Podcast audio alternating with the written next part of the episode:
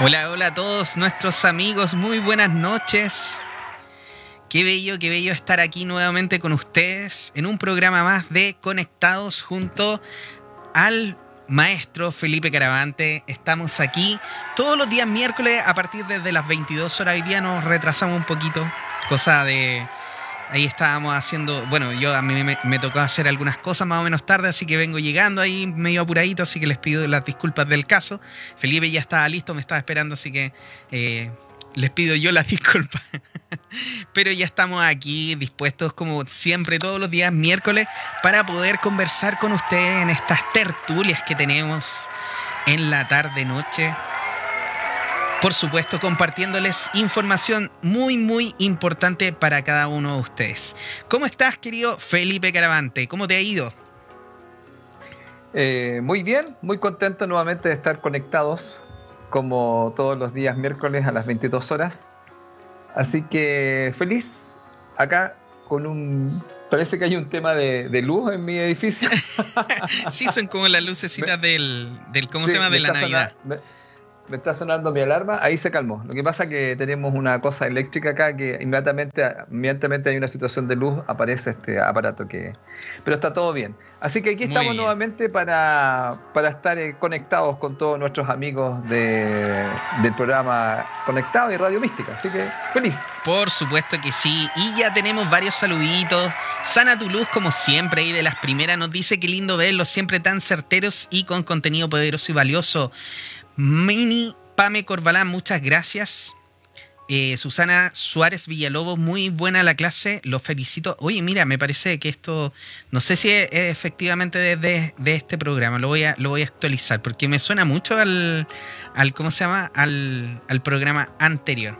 Así que vamos a buscar aquí los nuevos mensajitos de nuestros amigos y los vamos a actualizar. Felipe, ¿cómo, ¿Cómo ves? Hoy día el programa va a estar súper bueno. A mí me interesa mucho saber acerca de este tema que es cómo ser o cómo convertirte en un gurú.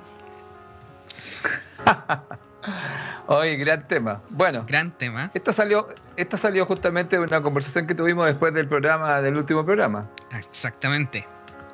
Bueno, fue, fue una sugerencia tuya en realidad con respecto a algo que empezamos a conversar y eh, bueno, estuve mm, revisando este tema, pues yo, yo enseño algo que tiene que ver con este tema, que también hoy día lo podemos tocar. ¿ah? Hay una técnica numérica que se llama el enfoque tántrico, donde se habla un poco del tema del gurú, ¿ah? que hemos tenido, que se escucha tanto, es una palabra que todo el mundo a veces la habla y la utiliza, y a lo mejor a veces la amable utiliza y eso es lo que vamos hoy día a reflexionar, vamos a conversar con nuestros amigos, vamos a compartir, porque en el fondo es hacer algunas reflexiones y, también mostrar algunos puntos de vista que a mí me interesa también eh, que la gente pueda mirar, como hemos dicho siempre en el en programa conectado, siempre estamos estamos mostrando, digamos, solamente estamos mostrando puntos de vista, no es que tengamos la verdad, pero la gente para, le sirve para reflexionar.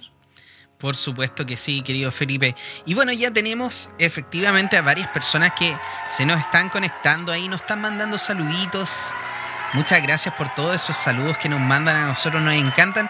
Y por favor les pedimos que empiecen desde ahora ya a compartir este programa porque así vamos a llegar a muchísimas más personas.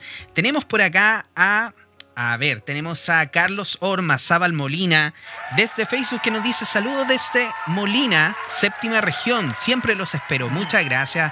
Querido Carlos, qué bueno que nos tengas sintonizado el día de hoy. Estamos listos para entregar información importantísima. Así que por favor te pedimos que compartas ahora ya este link con todos tus amigos en tu perfil, en todas partes, en los grupos, para que se enteren también de esta información maravillosa que vamos a tener disponibles para todos ustedes el día de hoy. Tenemos también a Carolina Peña. ¿Cómo, estás, querida? Mucho gusto saludarte. Hola, Felipe y JP. Qué rico volverlos a ver y oír. Abrazos. Muchas gracias. Muchas gracias. También tenemos a nuestra querida Paola Correa. ¿Cómo estás, Paola? Buenas noches, nos dice. Feliz de escucharlos nuevamente. Feliz de escucharte también a ti, de verte ahí en los mensajitos quería Paola Correa. Y Carola Paredes también nos dice, hola, hola querida, ¿cómo estás? Hola Carola, querida amiga, ¿cómo está todo por Rancagua? Sí, por Rancagua, qué bonito todo, toda esa zona allá de Rancagua, el sur, a mí me encanta todo lo que es el sur, así que, que por allá. Oye, nuestros amigos de YouTube todavía no puedo ver ningún mensajito, así que por favor mándenos los mensajes a las personas que están conectadas ahí en YouTube para poder saber también de que están con nosotros. ¿Y qué te parece Felipe si ya comenzamos con este tema apasionante, maravilloso, que es, como dice ahí en pantalla, cómo ser un gurú? ok. Bueno, eh, bueno, partamos por un concepto que, se usa mucho, ¿no? Por ejemplo, eh, se habla mucho, digamos, de la palabra gurú, pero a veces la gente yo creo que no tiene tan claro cuál es el concepto.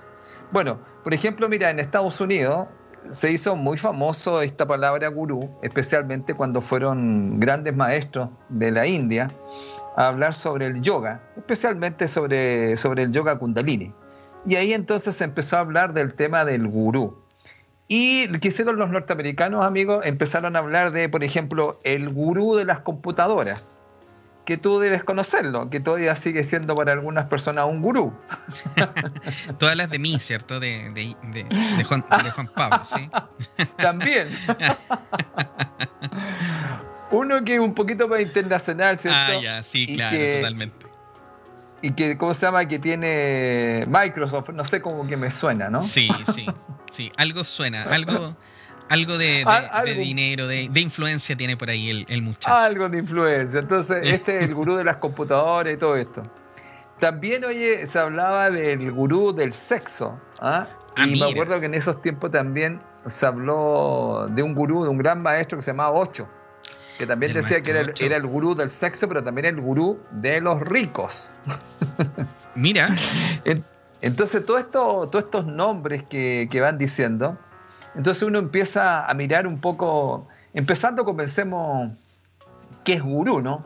Porque la gente va a decir, bueno, siempre se habla de la palabra gurú. Entonces, mira, vamos a, a contar un poco este concepto, lo vamos a ir dando eh, de a poco. A ver, gurú en el fondo representa una idea que es de alguien que ya conoce el camino o parte de él. Entre comillas, vamos a decirlo. En la India se habla hacia la felicidad y que de alguna forma enseña a otros este camino. Eh, ese es un concepto básico que existe en la India. Ahora, se supone que cuando tú te encuentras con un gurú en la India, es una gran suerte y una gran oportunidad. Pero fíjate tú ya el concepto que se está hablando. Se está hablando de una persona, en el fondo, que conoce el camino hacia la felicidad. Gran tema a conversar algún día también, qué es lo que es la felicidad. Pero también esta palabra, fíjate, gurú, se suele traducir como maestro. Y por ahí creo que andamos mayormente cerca, ¿no? De lo que la gente habla de un gurú. Amigo, ¿estamos bien? Que, me quedé fijo. Sí. Sí. Ah, ya. Estamos todos. Entonces hablamos de, hablamos de maestro. Ahora, si vamos un poquito más profundo, eh, el significado, vamos a decir, etimológico, original, fíjate, significa que tiene peso. Mira, mira, mira qué interesante. Este tener peso, peso, nos está hablando de una, de una persona Claro, porque la gente puede decir que tiene peso, que está un poco con sobrepeso. No, no es el tema. hay, hay unas figuritas de gurú así medio, medios pasaditos de peso. ¿Será eso? Claro, no, porque habría, habría muchos gurús. no sería tan difícil convertirse en uno. Claro, entonces, ¿qué es lo que pasa? Que hablan de que tiene peso porque en el fondo un gurú es una persona que, que posee un rol como que es muy importante y, y que es muy potente y muy sólido. Entonces, todo esto nos está hablando de, este concepto de gurú. Pero mira, si me voy ya un poco más... hasta ahora estamos entendiendo que en una parte de la India se nos dice que es una, nos habla de, una persona que nos puede enseñar el camino a la felicidad. En otro lado se está hablando de un maestro y en otro lado se habla de que tiene peso.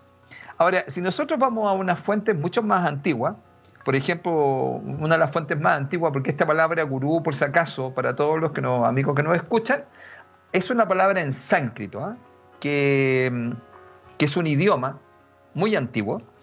Y, por ejemplo, una fuente muy fiable con respecto a la palabra gurú, eh, tenemos, por ejemplo, al Albaita Yatarkaika Upanishad. Bueno, no es tan simple de pronunciarlo, pero el Upanishad la gente a veces lo conoce y son conocidos como un conjunto de más de 200 libros sagrados hinduistas que están escritos justamente en idioma sánscrito.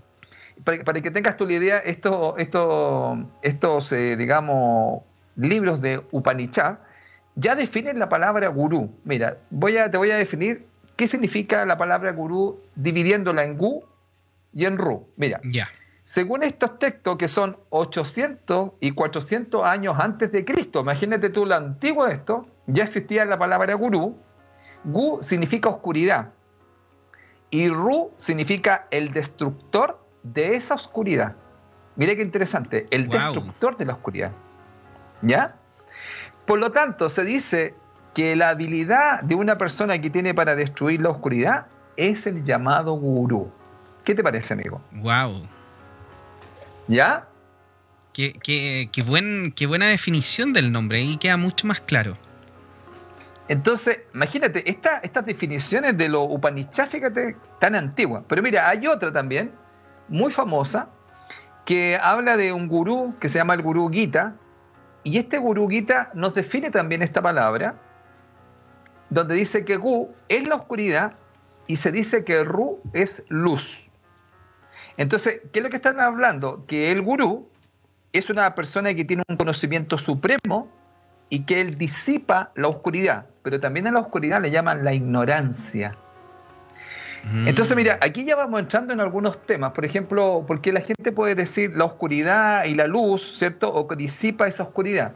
Pero aquí fíjate, el concepto de oscuridad es de ignorancia. ¿Qué te parece? Wow. Bien pues, potente. Si hacemos un pequeño resumen, entonces podríamos decir que etimológicamente la palabra gurú es alguien, en general, con peso.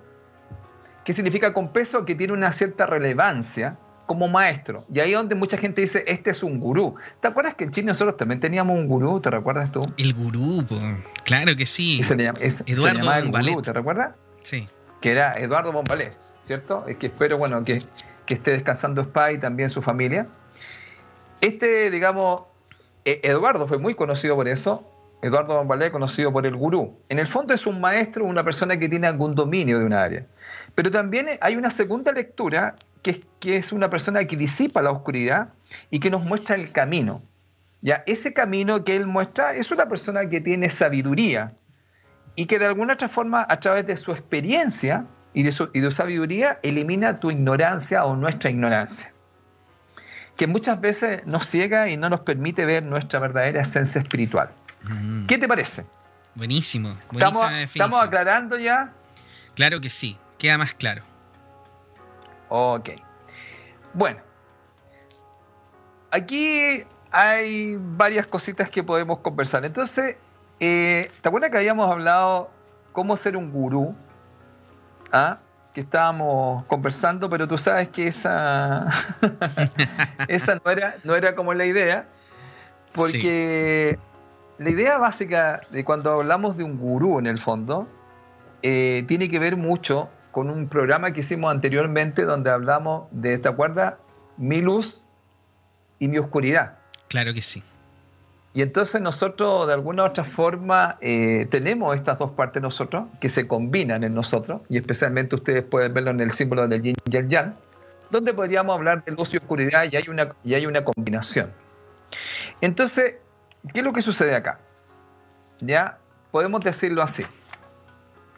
Eh, cuando hablamos de gurú, podemos estar hablando de un maestro, que podríamos llamarlo así, ya. de una persona muy poderosa, pero ese maestro se ha asociado mucho con el concepto de ser como un experto en un área y que por eso hablábamos del gurú de las computadoras, del gurú del sexo, ¿ah? del gurú del dinero. Ya, para la India, voy a explicar esto porque es importante, yo trabajo con varios conceptos de la India. esto es terrible. ¿eh? Eh, te lo voy a decir así. Y fíjate que hay unos videos en internet donde justamente hacen este comentario y eh, ellos dicen que han utilizado palabras sagradas como gurú para de alguna otra forma darle un sentido mucho más superficial. Y que eso ha ido mm. un poco desprestigiando esta palabra, como contaba algunos maestros, y que ellos dicen que también han usado otras palabras eh, sagradas, como por ejemplo la palabra karma. Claro. Eh, la palabra también, ponete tú, dharma. Eh, la palabra también que tiene que ver, ¿cómo se llama? Mandala. Y también otras palabras como, ¿cuál es esta que se me va ahora? Que tiene que ver con los mantras. Mantra. ¿De acuerdo? Ya, todas esas palabras están escritas en sánscrito y son palabras sagradas. Pero especialmente han hablado que la palabra gurú han hecho, un, han hecho un mal uso en Occidente y le han dado otra connotación. Ya. Entonces, mira, ¿qué es lo que pasa acá? Que mucha gente a veces habla de ser un gurú. Pero para la India, un gurú es una persona tremendamente poderosa y ellos cuentan que gurú son muy pocos los que han, digamos, como existido en la Tierra. Los gurús. Entonces, cuando, cuando hablan de un gurú, ellos, eh, como explicaban algunos de estos maestros, les molesta mucho porque están dándole una definición superficial a eso. Mira, te explico un poco en, una, en un concepto básico de lo que es un gurú, ¿ya? Un gurú bajo el concepto de la palabra como es en el fondo, es un maestro que es capaz de llevar tu esencia espiritual al máximo, al máximo florecimiento y a un encuentro con tu divinidad. Eso es un gurú. Wow. Ya, y te cuento, estos maestros han explicado que cuando tú te encuentras con un gurú, los cuales son muy pocos, ese gurú tú solamente el estar con él es solamente encontrarte con él por el campo áurico que él tiene, te genera muchas veces una destrucción en varias energías que tú tienes. Entonces hay gente que dice que se siente en ciertos estados como de mareo o les pasan algunas cosas donde pierden un poco como el sentido. Mira. Ese es un concepto de gurú. Entonces eso es algo muy poco común. Por eso que a ellos les molesta cuando usan la palabra gurú. Porque el gurú es alguien que emite una cierta vibración tan poderosa que tú solamente al estar en contacto con ello, tú ya no quedas igual. Completamente de acuerdo. Sí, claro. Y de hecho, de hecho me acuerdo muy bien porque a ver, en los cursos de repente de, Reiki que nosotros hacemos con, Pamela cuando hacemos iniciaciones, una de las cosas que hablamos es acerca del aura de, las personas y también efectivamente el aura de, de los maestros, como por ejemplo del maestro Buda, del maestro Jesús. Y una de las cosas que se habla efectivamente es que el, aura de estas personas eh, era medía kilómetros de distancia y que esa energía que ellos irradiaban efectivamente podía eh, envolver a la gente y efectivamente hacerlos cambiar desde ese punto de vista, como desde solamente su vibración, de solamente estar cerca de ellos, ya había un cambio en las personas. Así que me hace totalmente sentido, Felipe. Mira, te cuento algo más. Por ejemplo, otra palabra en sánscrito que se usa mucho es yoga. El yoga, claro. La palabra yoga, claro. La gente, por ejemplo, también explicaban algunos maestros que así como han utilizado más la palabra gurú, han utilizado más la palabra yoga. Ahora, te cuento por qué está tan ligado. Mira, te voy a mostrar algo muy interesante. La palabra yoga está ligada con la palabra gurú. Vamos a explicar por qué. Lo que pasa es que la yoga es una forma de fusionarse con Dios.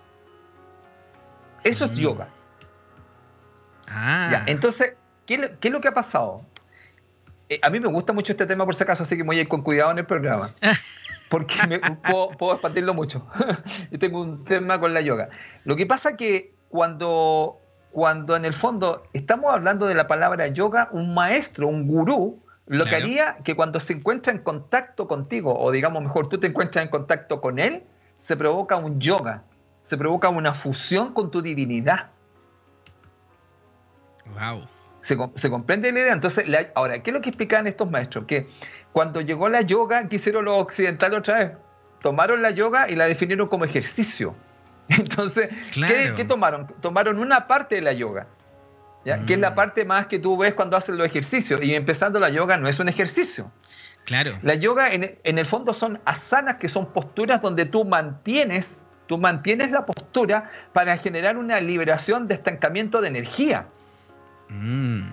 Entonces, cuando tú haces ese trabajo, que yo practico yoga todos los días acá, cuando tú haces ese, trabajo es para que liberes energía que puede estar estancada y no te permite conectar con tu divinidad debido a todas las contracturas que pueden haber ahora en Chile. debido, debido, claro, porque en el fondo hay mucha energía estancada. Entonces, lo que hace la, la, yoga en el fondo es liberar esa energía, digamos, como estancada para que tú escuches mucho más a tu divinidad. Pero eso es una parte, como explicaban algunos, muy pequeña de lo que se llama yoga. Pero la yoga en el fondo es la total fusión con tu divinidad. Y lo que haría un maestro gurú es ayudarte cuando estás en contacto con un gurú debido a su campo electromagnético, campo áurico, él te ayudaría a que tú hicieras yoga. ¿Qué significa? A que te fusionaras con tu divinidad o te fusionaras con Dios. ¿Qué te parece?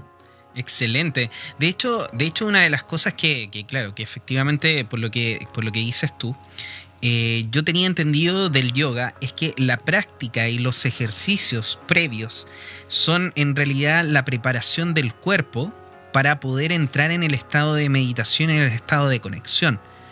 Así es. Entonces, claro, efectivamente lo, lo, que tú dices, yo estoy súper de acuerdo, porque hoy en día el yoga lo han convertido en un en un simple ejercicio y le han quitado la parte más, la parte principal o la parte primordial, que era el sentarte a meditar y hacer esa conexión efectivamente con tu yo superior o con el, o con el maestro o quien, quien se te ocurra ahí en ese momento, pero preparar tu cuerpo para poder hacer esa, esa conexión.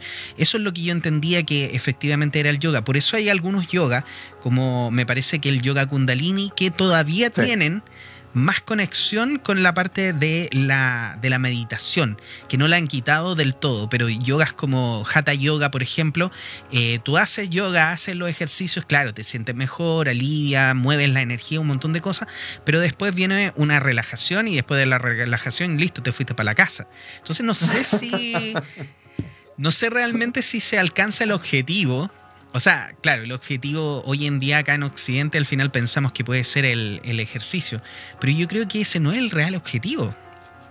No, no para nada. Fíjate que eso es lo que tú acabas de decir. Mira, existen cuatro yogas, pero no, no nos vamos a meter a ese tema. Pero una es conocido como lo que tú acabas de decir.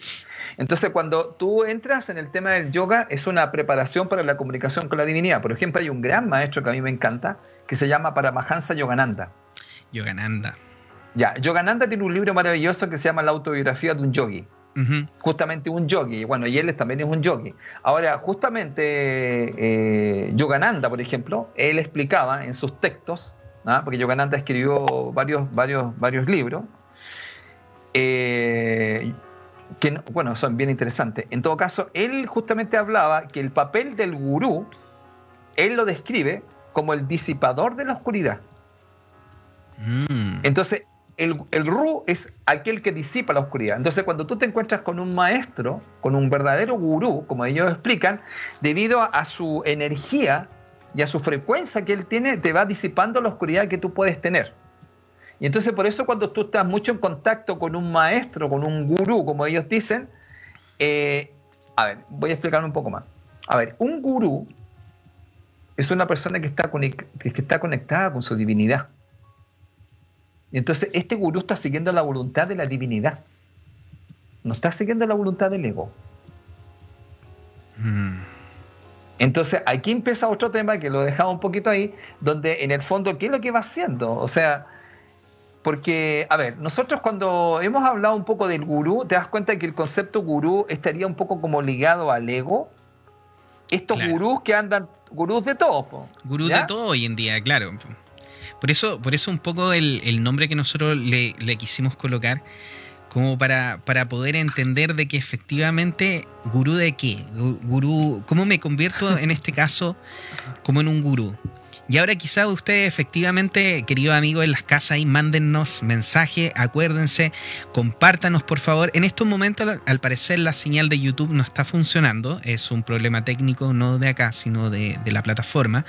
Eh, así que, bueno, todos los amigos que nos están escuchando por Facebook, por Periscope, por Twitch, mándenos mensaje, lo estamos escuchando para ver también qué ustedes opinan de esto, qué opinan de, del, yoga, qué opinan de, de, esto que, que, era mucho más ejercicio, que tenemos que conectarnos. Eh, que es básicamente, como tú dijiste, Felipe, traer hacia el, hacia el occidente lo que viene del oriente. Y no necesariamente funciona de la mejor manera, encuentro yo.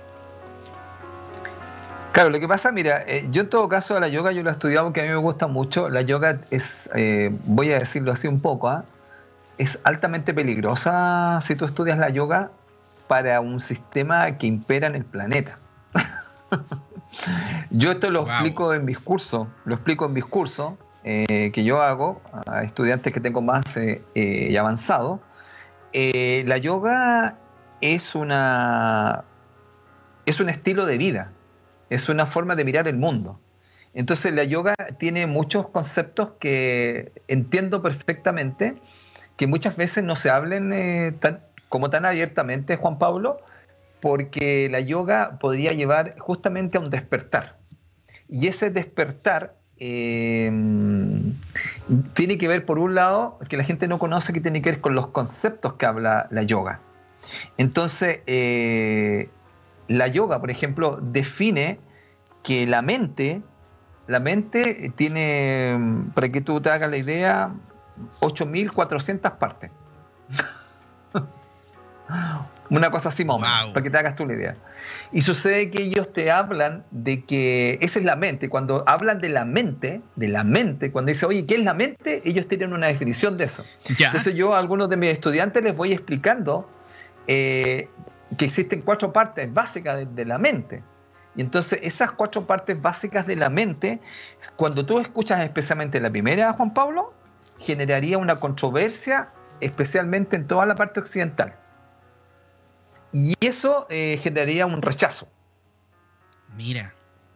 Ya, ahora, todo esto es porque en el fondo gurú es una palabra sánctita, que está, que está unida con yoga, que tiene que ver con la unión con la divinidad.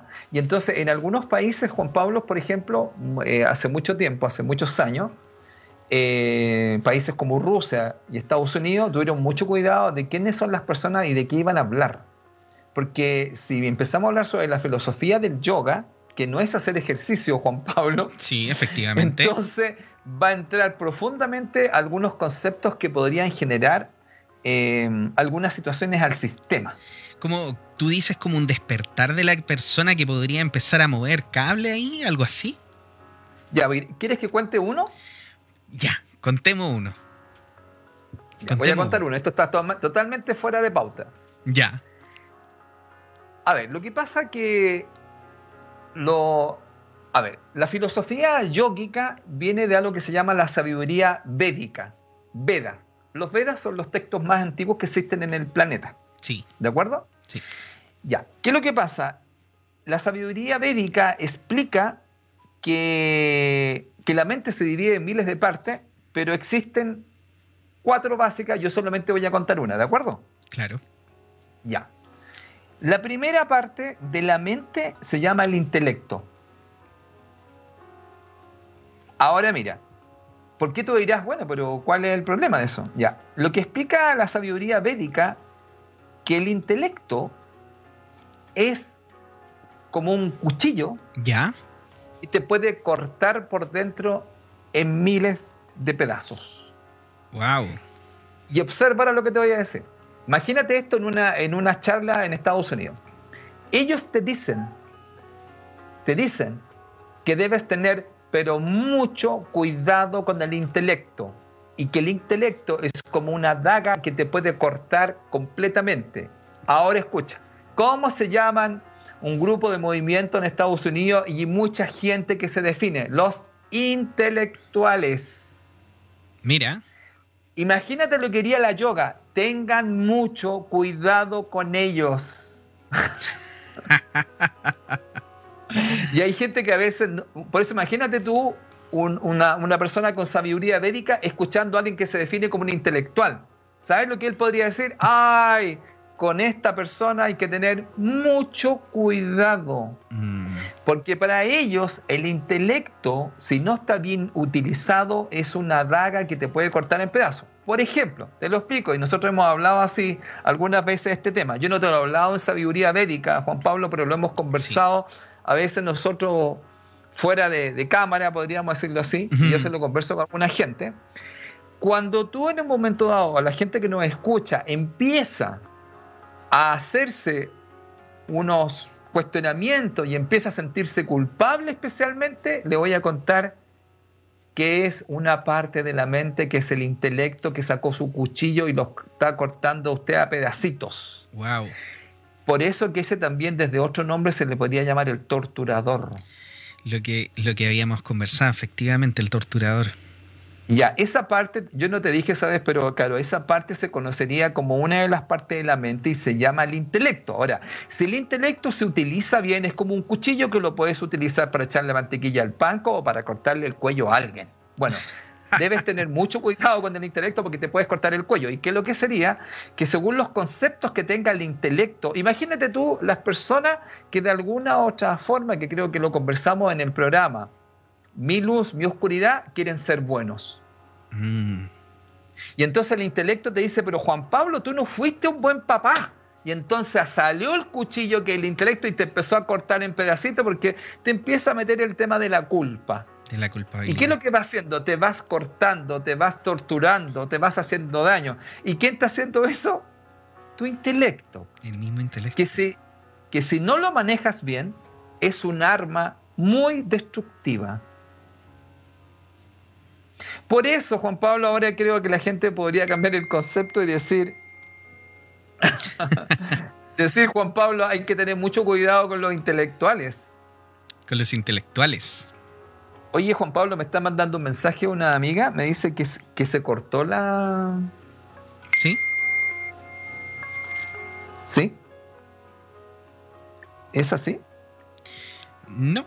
Eh... Ah, ya. Me manda una, debe ser en otro lado, ¿no?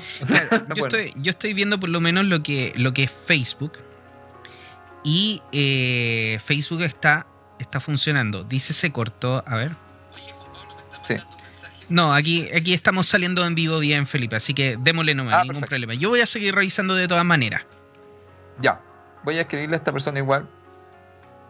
Para que lo tenga claro, porque está muy interesado en escuchar este tema. Muy bien. Ahí está.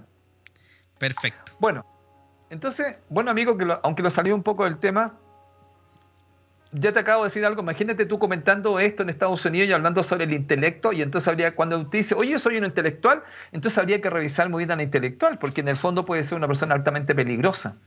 ¿Por qué? Porque el intelecto puede ser muy peligroso y también peligroso con los demás, Juan Pablo, como también contigo mismo.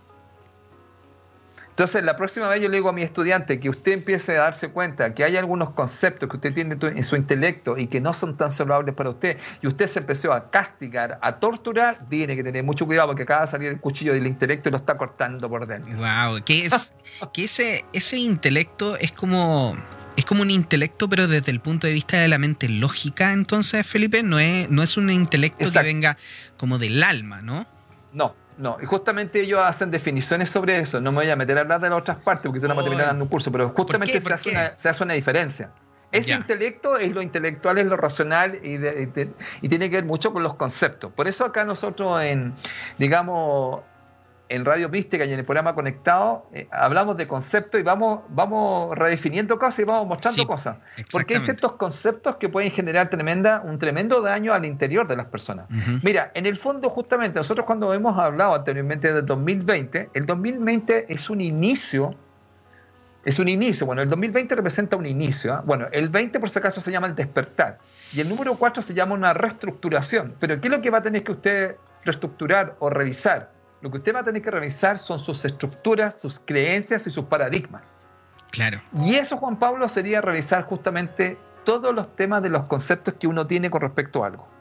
Ah, mira, muy bien. Oye, ya que estábamos hablando de cursos, Felipe, quiero hacer una pequeña pausita. porque quiero nombrarles, quiero comentarles, queridos amigos, de nuestros auspiciadores maravillosos, por supuesto, como Piedra Luna, que el día de hoy nos viene a mostrar este curso online de tarot terapéutico 8 Zen.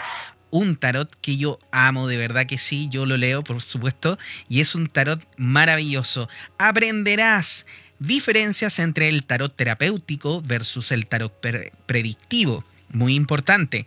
Arcanos mayores y arcanos menores. Significado e interpretación. Tips, limpiezas, consagración, ritos, entre otros. Cómo formular preguntas y mucho más. Las clases son desde el día lunes 20 de julio, desde las 21 horas hasta las 23 horas. Más información y reservas al número más 569 5899 1360 o a directora arroba piedraluna.cl.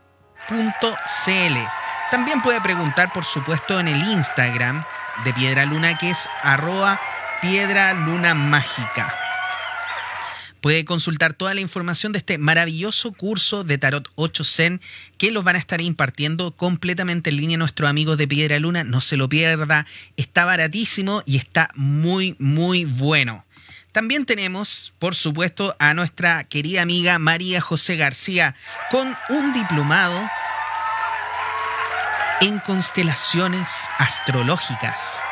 La constelación astrológica es un método terapéutico de autoconocimiento profundo que se guía por intermedio de la carta natal, constelando directamente los aspectos planetarios. Aprenderás astrología, astrogenealogía, constelación astrológica individual y grupal y muchísimo, muchísimo más. Dirigido al público en general, el inicio es en agosto de este año 2020. Inscripciones y consultas al WhatsApp más 569-5950-1491 o al Instagram arroba María José García. Así que Muchas gracias a nuestros auspiciadores. También quiero comentarles que Felipe Caravante, nuestro querido amigo, orientador y formador del, en el desarrollo de la persona, está realizando sesiones completamente online. ¿Para qué? Para ayudarte a gestionar tu personalidad a través de la sabiduría de los números. Lo puede contactar en sus redes sociales como Felipe Caravantes Bernal en Facebook y en Instagram como arroba caravantes.felipe. Así que ahí tiene los datos. Si quiere pasar ahí a la, a la consulta con Felipe, el maestro, lo puede hacer. Y también, por supuesto, Juan Pablo Loaiza, su servidor terapeuta holístico, Reiki, Sanación Astral Cuántica, Tarot Terapéutico 8. Me puede contactar en la página www.juanpabloloaiza.cl. Ahí hay un botón que dice hablar por WhatsApp. Lo puede presionar y habla directamente conmigo. También al teléfono más 569-6208-1884 y en las redes sociales como JP Loaiza O. Así que muchas gracias a todos los que nuestros auspiciadores. Y ahí estamos de vuelta ya con Felipe. En este programa, ¿Cómo ser un gurú? Qué buena información estamos entregando hasta el momento, Felipe. Un gurú, una persona que destruye la oscuridad y que lleva hacia la luz. Qué importante el trabajo de un gurú. Claro, eh, mira, em, hay una, hay una, hay otro enfoque que lo encuentro muy interesante, que me gustaría comentarlo, eh, que habla sobre cinco tipos de gurú. Cinco tipos de este gurú. claro, mira, este, este enfoque es súper interesante porque habla de nosotros. Bueno, mira, eh, sigo, yo estoy, bueno, hoy día me fui mucho para el tema de, la India. Vamos, es, una cultura que a mí, a mí me llama mucho la atención. Vamos para la India, a mí también me gusta. Mira, a ver, eh, seguimos otra vez con, la, con las escrituras védicas, ¿ya? Bueno, por si acaso, los Vedas son cuatro textos más antiguos de la literatura de la India. Son cuatro textos. ¿ah? Bueno, ahí está el famoso Rig Veda, que es uno de los textos más antiguos del mundo. Claro. Estos textos que son los más antiguos, para que tú sepas así como a modo de copucha, Juan Pablo, ¿sabes quién los consultaba mucho? ¿Quién los consultaba? Los, los nazis. Wow, sí, bueno, los nazis tenían de hecho esto, esto de que iban a buscar mucha sabiduría. De hecho, ellos eh, estuvieron en las pirámides, estuvieron en varios lugares y bueno, partiendo ya por el símbolo que utilizaban, que es la suástica, que efectivamente las personas creen que es un símbolo nazi, sin embargo es un símbolo muy, muy antiguo que tiene una un significado muy profundo. De hecho, lo único que hicieron los nazis fue que lo giraron un poco, eh, pero ese símbolo, que es la suástica, está presente en templos alrededor de todo el mundo. Así es. Bueno, eso para que sepan ustedes, bueno, por eso cuando hablo, estoy hablando mucho de la sabiduría védica, si a la gente le interesa, eh, los textos védicos son los textos más antiguos que hay y muchas de esas historias que se han contado, eh, especialmente los alemanes descubrieron que eso no eran historias. Y habían un montón de cosas que no, ahora no, nos vamos a ir por lo. No, no nos vamos a meter con, con todo este, este tema porque a mí es otro tema que me, me genera pasión. Bueno, mira, me entusiasmo con estos temas. Lo que pasa es que, que las escrituras védicas, las más antiguas, dicen que existen cinco tipos de gurú y estos tipos de gurú, de alguna otra forma, están con nosotros. Y vamos a llamarlo así, podríamos decir que hay tres, hay tres que están a nivel interno nosotros. Entonces, ¿qué te parece si los comentamos para que la gente pueda escuchar? Y pueda saber un poco sobre estos gurús, que ya sabemos que de alguna otra forma tiene un concepto por un lado de maestro. ¿De acuerdo? Vamos comentándolo entonces.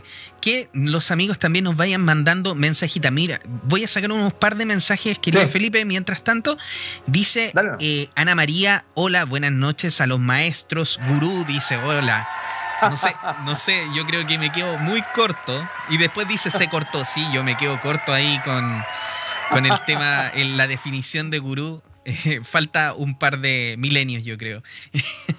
Daniel Splendor también dice: Saludos a la radio, el gran profesor Felipe Caravantes Bernal. Muchas gracias, Daniela. Y nos manda ahí también un emoji ahí con un dedito para arriba. También Carlos Mazal nos hace un comentario. Dice: Yo sigo a Satguru. Y él dice ah, que el yoga es una ciencia para determinar la naturaleza de quién eres y quién quieres ser. ¿Y qué quieres ser, perdón? De quién es y qué quieres ser. Oye, buenísimo ese comentario. Muchas gracias, querido amigo, por comentarnos eso. Por favor, mándenos más mensajes, querido amigo. Estamos aquí para sacar todos los comentarios que ustedes nos manden. Felipe, continuemos entonces. Bueno, mira, según estas, eh, estas escrituras védicas, podríamos decir que estos son como uno, hablaríamos de, de gurús internos, los primeros tres, ¿ya? Y después vamos a ver a, los últimos dos, ¿de acuerdo? Claro. Mira, el primer gurú que nosotros tenemos se llama, a ver, si le conoce, bueno, tiene un nombre que es medio complicado, mejor vamos a decir de qué se trata. Se trata de la habilidad de autoeducarse. Mira qué interesante. Este es un gurú que tú tienes, la habilidad de autoeducarse. Y, y, esta capacidad que tienen las personas es una capacidad para que se educan para tomar decisiones después de hacer un muy buen análisis, donde ellos siempre están mirando cuáles son las consecuencias que podrían atraer sus acciones. ¿Qué te parece? Súper bien. Es como, es como ir aprendiendo también de las cosas que uno, que uno va haciendo. Claro, y es una habilidad que se habla que este gurú es una habilidad, bueno, le llaman ellos un gurú, que en el fondo es una habilidad que tú desarrollas, pero es la autoeducación. Que yo mm. creo que ahora hoy esta va a estar muy potente, porque mucha gente yo creo que va a tener que desaprender y va a tener que aprender que en el fondo va a tener que educarse. Mm. ¿Ya? Bueno, y también aquí van a pasar muchas cosas que van, a tener que ver también mucho con que hay tanta información y ya vamos a... Eh, ¿Cuál va a ser la idea? Es cómo vas a poder eh, seleccionar eh, qué tipo de información tú vas a tomar. Eso también es muy interesante, porque dime que no hay información, Juan Pablo, ahora. Hay un montón de información, pues hay sobreinformación de repente. Bueno, ese es el primer gurú. Entonces, ¿cuál es la idea básica? Que las personas tenemos ese gurú interno y la idea es si usted lo ha desarrollado, que es la habilidad de autoeducarse para tomar decisiones después de hacer un buen análisis justamente acerca de las consecuencias que pueden traer sus acciones. Bueno, ahí tenemos el primer gurú interno, ¿de acuerdo? Claro. Vamos con el segundo. Mira, el segundo gurú interno nos estaría hablando algo que se define también se le llama la voz de la conciencia. ¿Has escuchado tú esto, no? La voz de la conciencia. ¿Ya? Se dice que hay gente indudablemente que tiene más conciencia que otro. Entonces ellos también hablan de que hay una parte tuya que tiene que, que tiene que ver con la voz de la conciencia y que... Porque mira, todo esto está traducido del sánscrito. Claro. Y ellos lo que han tratado de sacar la información, tratando de llevarlo a un lenguaje más cercano a nosotros, porque ellos hablan a veces en términos tan elevados que a nosotros nos cuesta como comprender, porque aquí hay mucho el mundo de la energía. ¿Se comprende bien? Entonces, se trata de, definir así. Por ejemplo, uno de los conceptos básicos es como no hagas a otros lo que a ti no te gustaría que te hicieran. Que eso se conoce como la ley de... ¿Se acuerdas que te conoce un poco como, como la ley de oro? Ya, esas son las personas que tienen conciencia. Por ejemplo, ponete tú, si a ti no te gusta, si a ti, no, si a ti te molesta o, el tema de la basura, por favor, bota tu basura. Es, por ejemplo, cuando la conciencia de, de las personas que tienen los animalitos, los perritos, y que hacen sus necesidades y entonces tienen que tener claramente que el perrito es de ellos y tienen que hacerse responsable de ellos. Entonces hay gente que tiene la conciencia de andar con una bolsita haciendo eso, pero a veces eso no ocurre. ¿eh? Eso no ocurre. Y fíjate que acá, donde yo vivo también, a veces había algunos reclamos de vecinos que le dicen, por favor, usted hágase responsable de su mascota. Porque indudablemente deja todo cochino y las personas no hacen su trabajo de, hacerse responsable de ello. Bueno, eso hablaríamos un poco del tema de la conciencia. Mm. Bueno, uno de los grandes temas que, vamos, que van a estar durante el planeta por varios años. ¿De acuerdo? De acuerdo. Bueno, ese es el segundo, el segundo gurú interno. Mira, el tercer gurú interno este gurú, fíjate, eh, ellos le definen, lo definen como la partícula cósmica. Y la partícula cósmica, fíjate, dicen que esta partícula cósmica se encuentra en el corazón, Juan Pablo. Oh, qué buena, en el timo. Claro, esa, esa partícula cósmica que se encuentra en el corazón sería también un cierto gurú que nos avisaría de ciertas cosas. Mm. Porque están hablando de ciertos maestros que como que tú, si tú los vas escuchando. Ya. ¿Ya? Ahí tendríamos los tres primeros gurú, que son a nivel interno. ¿De acuerdo? Muy bien. Entonces, el primero sería darse cuenta y tomar mejores decisiones a través de lo que yo he aprendido. Claro, eso tiene que ver mucho con la persona que se autoeduca. Claro, el autoeducarse. Porque, porque, mira, porque por lo mismo que estamos haciendo nosotros, nosotros estamos dando información, porque si en el fondo tú te das cuenta, en el fondo lo que nosotros estamos haciendo igual, estamos cumpliendo un rol de educadores. Exactamente. Ahora, nosotros damos una información que indudablemente la gente puede revisar y puede no estar de acuerdo, no hay ningún problema, pero siempre estamos abriendo y mostrando información que la idea básica, en el fondo, que ustedes pueden la puedan convertir en conocimiento. Y esa información, ¿cómo se convierte en conocimiento? Cuando uno empieza a practicarla. De todas maneras. Porque uno se puede, se puede informar de muchas cosas, pero si uno no la practica, no, no se vuelve un conocimiento de uno. Muy bien. Por lo tanto, la primera parte, eh, como estamos hablando de la persona que se educa, la segunda parte tiene que ver con la voz de la conciencia y la tercera tiene que ver con esta partícula cósmica que se encuentra en el corazón. Mira, como yo lo, yo lo definiría así como en más simple, eh, aprende de tus errores, sigue la voz de tu corazón Mira. Ya. ¿Ya? Ok. Es que mira, mira, más que aprenderte tus errores, tiene que ver, mira, es una habilidad de autoeducarse porque esa que tú me estás diciendo viene ahora. Ah, ya, ok. Me estoy adelantando ya, ok. Dame, vamos. Claro, pero, te, la, voy a mostrar cómo lo definen ellos. Porque mira, la primera tiene que ver con el fondo con una educación continua. Ya. A eso voy, donde tú cuando vayas a hacer algo, lo medites y lo reflexiones. Esa sería la ah, primera. Ok. Entonces, mira, las dos últimas, que serían los dos gurús, tiene que ver con dos cosas, mira. Se explica que hay unos gurús que están siempre con nosotros y, bueno, todos los conocemos. A ver, lo vamos a decir así. Nuestro entorno más cercano se encuentran gurús que están cerca de nosotros. Y uno puede aprender de dos formas de ello, mira. Uno puede y aprender de ello a través de sus virtudes, por ejemplo, tú puedes conocer gente que tú encuentras virtuosa, Juan Pablo, que está cerca tuyo, claro. en el trabajo, no sé, bueno, en otras personas en la universidad, en, no sé, en el edificio.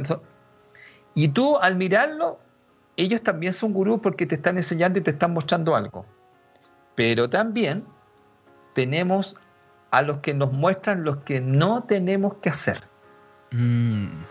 Y ese habla mucho de mirar mucho los errores por llamarlo así, o decisiones que traen algunas consecuencias. Entonces, se cuenta mucho que ahí habría que mirar eso. Tú decís, mira, ah, esto es lo que yo no tendría que hacer. ¿Por qué? Porque a través del error o la consecuencia que tú has visto, tú dices, ah, ya, eso yo no lo voy a hacer. Y eso, y eso pasa mucho. De repente nosotros no nos damos cuenta de que uno de los grandes aprendizajes efectivamente es a través de las cosas que yo no quiero hacer o las cosas que yo no debo hacer aparte obviamente de, las cosas que quiero hacer y que puedo hacer, eh, uno de los grandes aprendizajes es ese. Y muchas veces nosotros no somos lo suficientemente agradecidos con esas personas, porque, claro, son personas que quizás no han hecho daño, que no han mentido o que no han hecho, eh, bueno, muchas cosas. Y en ese sentido, deberíamos ser también más agradecidos cuando las cosas no resultan de la manera que uno espera. Porque esto también tiene que ver con hacia dónde me lleva mi alma. Eso es lo que siento yo. Entonces, a veces efectivamente nosotros aprendemos de lo que no sucede o lo que no resulta o lo que tú dices Felipe, lo que no debo hacer. Y ese es un gran aprendizaje y esa persona que te lo está, eh, te lo está enseñando es un gran maestro para ti. Claro, ellos tratan, como te digo, estas traducciones que, que, se han hecho de sánscrito, eh, han tratado de explicar un poco las ideas que yo te estoy explicando. Y mm, claro, la idea básica es que nosotros tenemos gente que tiene muchas virtudes y que uno debería, esos son gurús, y tú deberías tomar. ¿Y cuál sería la idea? De decir, mira, estas formas de actuar, ah, eh, mira que son saludables. Y tenemos otros maestros que son todo lo contrario, que te van a mostrar con ejemplos que le llaman ellos, entre comillas, negativos. Claro o, que toman otros senderos y uno dice, ah, ese sendero me lleva, pero fíjate, es como una calle sin salida, realmente no te pasa, oye, me tengo que salir de aquí. Pero ya supiste que no tenés que meterte en esa calle. Exactamente. Pero eso también te muestra, te muestra, digamos, en el fondo, cómo no hay que actuar. Entonces ahí tendríamos otros gurús. Ahora eso también los gurús, eso se habla que están siempre bastante cercanos a nosotros. Y ahí tendríamos grandes gurús ahora que están en la casa Claro. sería la familia. La familia. Hay varios gurús en la política, hay muchos gurús en la política. en el Palacio de Gobierno hay un gran gurú en ese sentido. bueno, no nos metamos en, eso, en esos aspectos. Estamos en el entorno. Bueno, mira, y el quinto, y el quinto gurú, por llamarlo así, es lo que nosotros conoceríamos, lo que estuvimos hablando quizá en un principio. Mira, el quinto gurú se le conoce como Disca Gurú, que son los maestros en sentido directo de lo que uno ha visto. ¿Ya? ¿Qué es lo que es? Es una persona que, te transmite las enseñanzas y te mueve en el camino, según lo que definen en, los Vedas, como la autoperfección. Mm. Bueno, ahí estaríamos lo que hablamos de estos maestros que con su, que con su presencia, con su energía, con su enseñanza, te van generando un cambio profundo. Mm. Entonces, mira, este, este, quinto, este quinto gurú, que es como el más conocido, ¿no? Este es el gurú que quiero ir a visitar, lo que me va a aclarar, lo que me va a ayudar. El que la, la gente peregrinaba por ir a ver esos, esos gurús. Exactamente. ¿Qué es lo que pasa? Mira, em, mira, quiero hacer un comentario sobre esto porque es interesante. Dale, dale. Mira, se cuenta que en este momento es muy difícil por el condicionamiento que nosotros tenemos en la mente, el que nosotros pudiéramos seguir a un gurú como el número 5, que este gurú ya más externo que tú lo ves. Y, este gurú, eh, allá, a ver, ¿por qué sería más complejo? Mira, es que aquí, aquí, aquí uno se puede meter en un tema bastante más profundo y se podría hacer hasta un poco polémico, por algunas cosas que hay también de, una mente occidental que nosotros podemos tener, amigo, y una mente oriental que tiene otro concepto. Mira, te lo voy a decir al tiro. Mira, eh, esto hay que tener mucho ojo con lo que voy a decir ahora. A ver, las personas generalmente se nos dice que no tenemos que ser seguidores de nadie. Mm. Ese es un concepto muy occidental donde nosotros se nos dice que tenemos que buscar nosotros ser nuestros propios conductores y seguir nuestro camino. Claro. Pero aquí, si tú te das cuenta, podría haber una manipulación. Y te la voy a comentar cuál sería. ¿Cuál sería? Si tú no sabes el camino o no tienes, vamos a llamarlo así, porque quizás no te dije, pero hay una forma de definir también a un gurú. ¿Y sabes cómo se define un gurú también? ¿Cómo se define, Felipe? Como un mapa de carretera. Mira, como un mapa de Entonces, carretera. claro, tú por ejemplo, tú dices, mira, yo quiero ir a tal parte, tú me dices, Felipe. Entonces, oye, ¿tenía un mapa? ¿Cómo llegar? Imagínate tú, ah, mira, te lo voy a poner así. Tú hoy días andabas afuera haciendo tus cosas y tú no sabes llegar como a tu casa. Claro. Ya, te lo voy a contar así porque el juego es un poco lo que acabo de decir, llegar a su casa es un encuentro con tu divinidad. Cuando no existe esos mapas, la gente te puede decir, mira, ¿sabéis qué, Juan Pablo? No, mira, haz lo que tú quieras. Pero ¿con qué parte tuya están hablando, Juan Pablo? Mm, ¿Quién estaría diciendo, ah, no, yo quiero ser libre, yo tengo que hacer esto? Y te lo pueden incentivar. Esto es muy sutil, por eso digo que a veces puede generar algunos temas. Te lo voy a decir cómo sería. Un occidental diría, mira, en general yo no tengo que seguir a nadie, yo tengo que seguirme a mí. La pregunta es, ¿qué es mí? ¿Mi ego? ¿Se comprende? Sí. Ya. En- Entonces, aquí aparece esta situación, Juan Pablo, de que eh, cuando hablan de un gurú, pero de un verdadero gurú, de estos maestros que estamos conversando, Juan Pablo, Claro. Están diciendo que podría haber una manipulación porque de repente, como te han metido esa idea de que tú no debes seguir a nadie, eh, y tú te encontrarás con un verdadero maestro, que dicen con un verdadero gurú de las categorías de lo que te estaba hablando, Claro. y él te podría mostrar el camino para que no te dis 20 vueltas, porque te voy a contar lo siguiente, mira.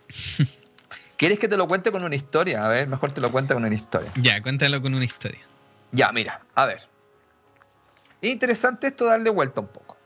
Claro que sí. Por ejemplo, yo quiero, yo estoy en una búsqueda de encontrar algo.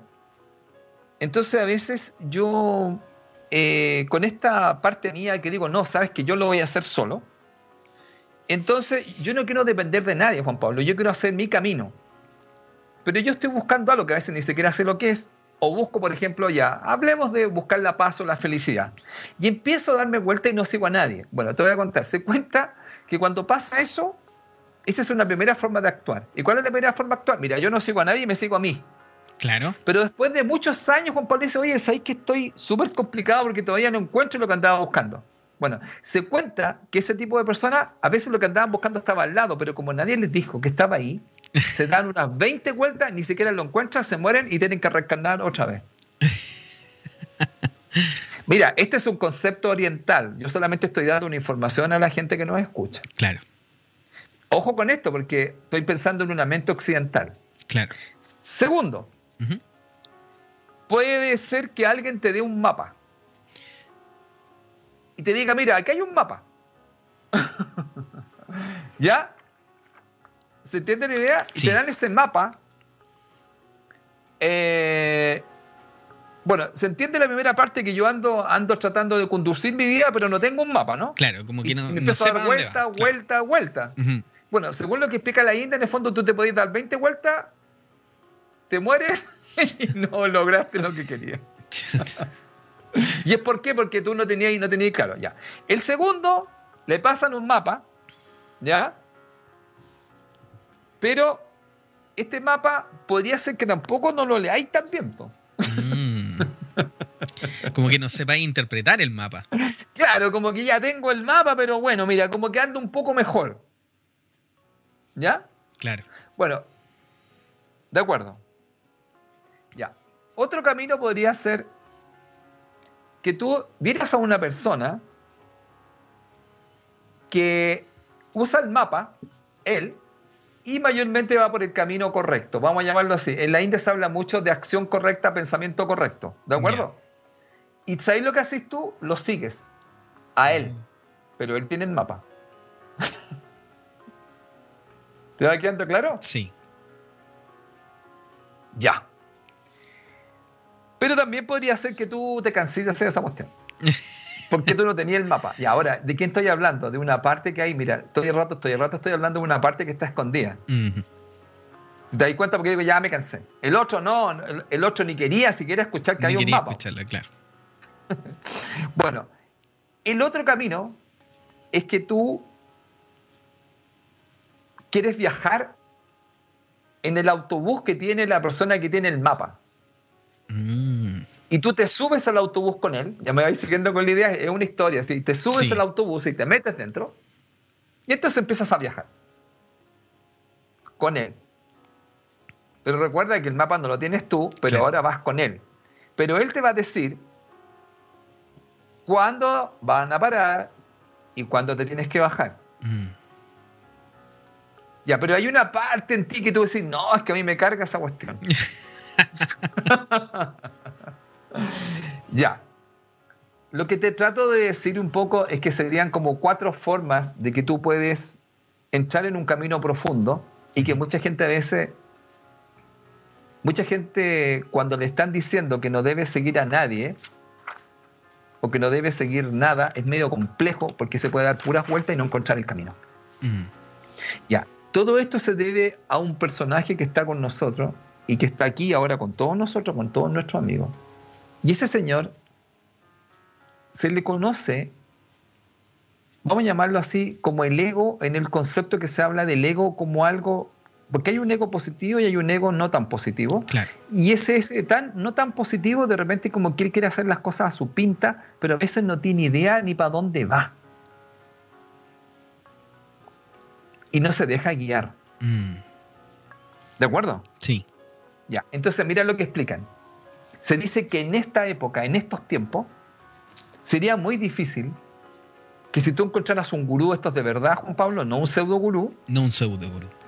Tú lo encontraras, dice que la mente, la mente que nosotros tenemos, que estaría, estaría condicionada, que hemos conversado muchas veces, tarde o temprano no lo podría seguir y empezaría a cuestionar al gurú y lo desvaloriza. Y empieza a juzgarlo. ¿Y sabes por qué? Porque este gurú va a tener ciertas formas de actuar o ciertos caminos que te pueden realmente molestar. Ya, ahora te lo voy a definir un poco para cerrar este tema, porque mira qué lindo lo que dicen los Vedas.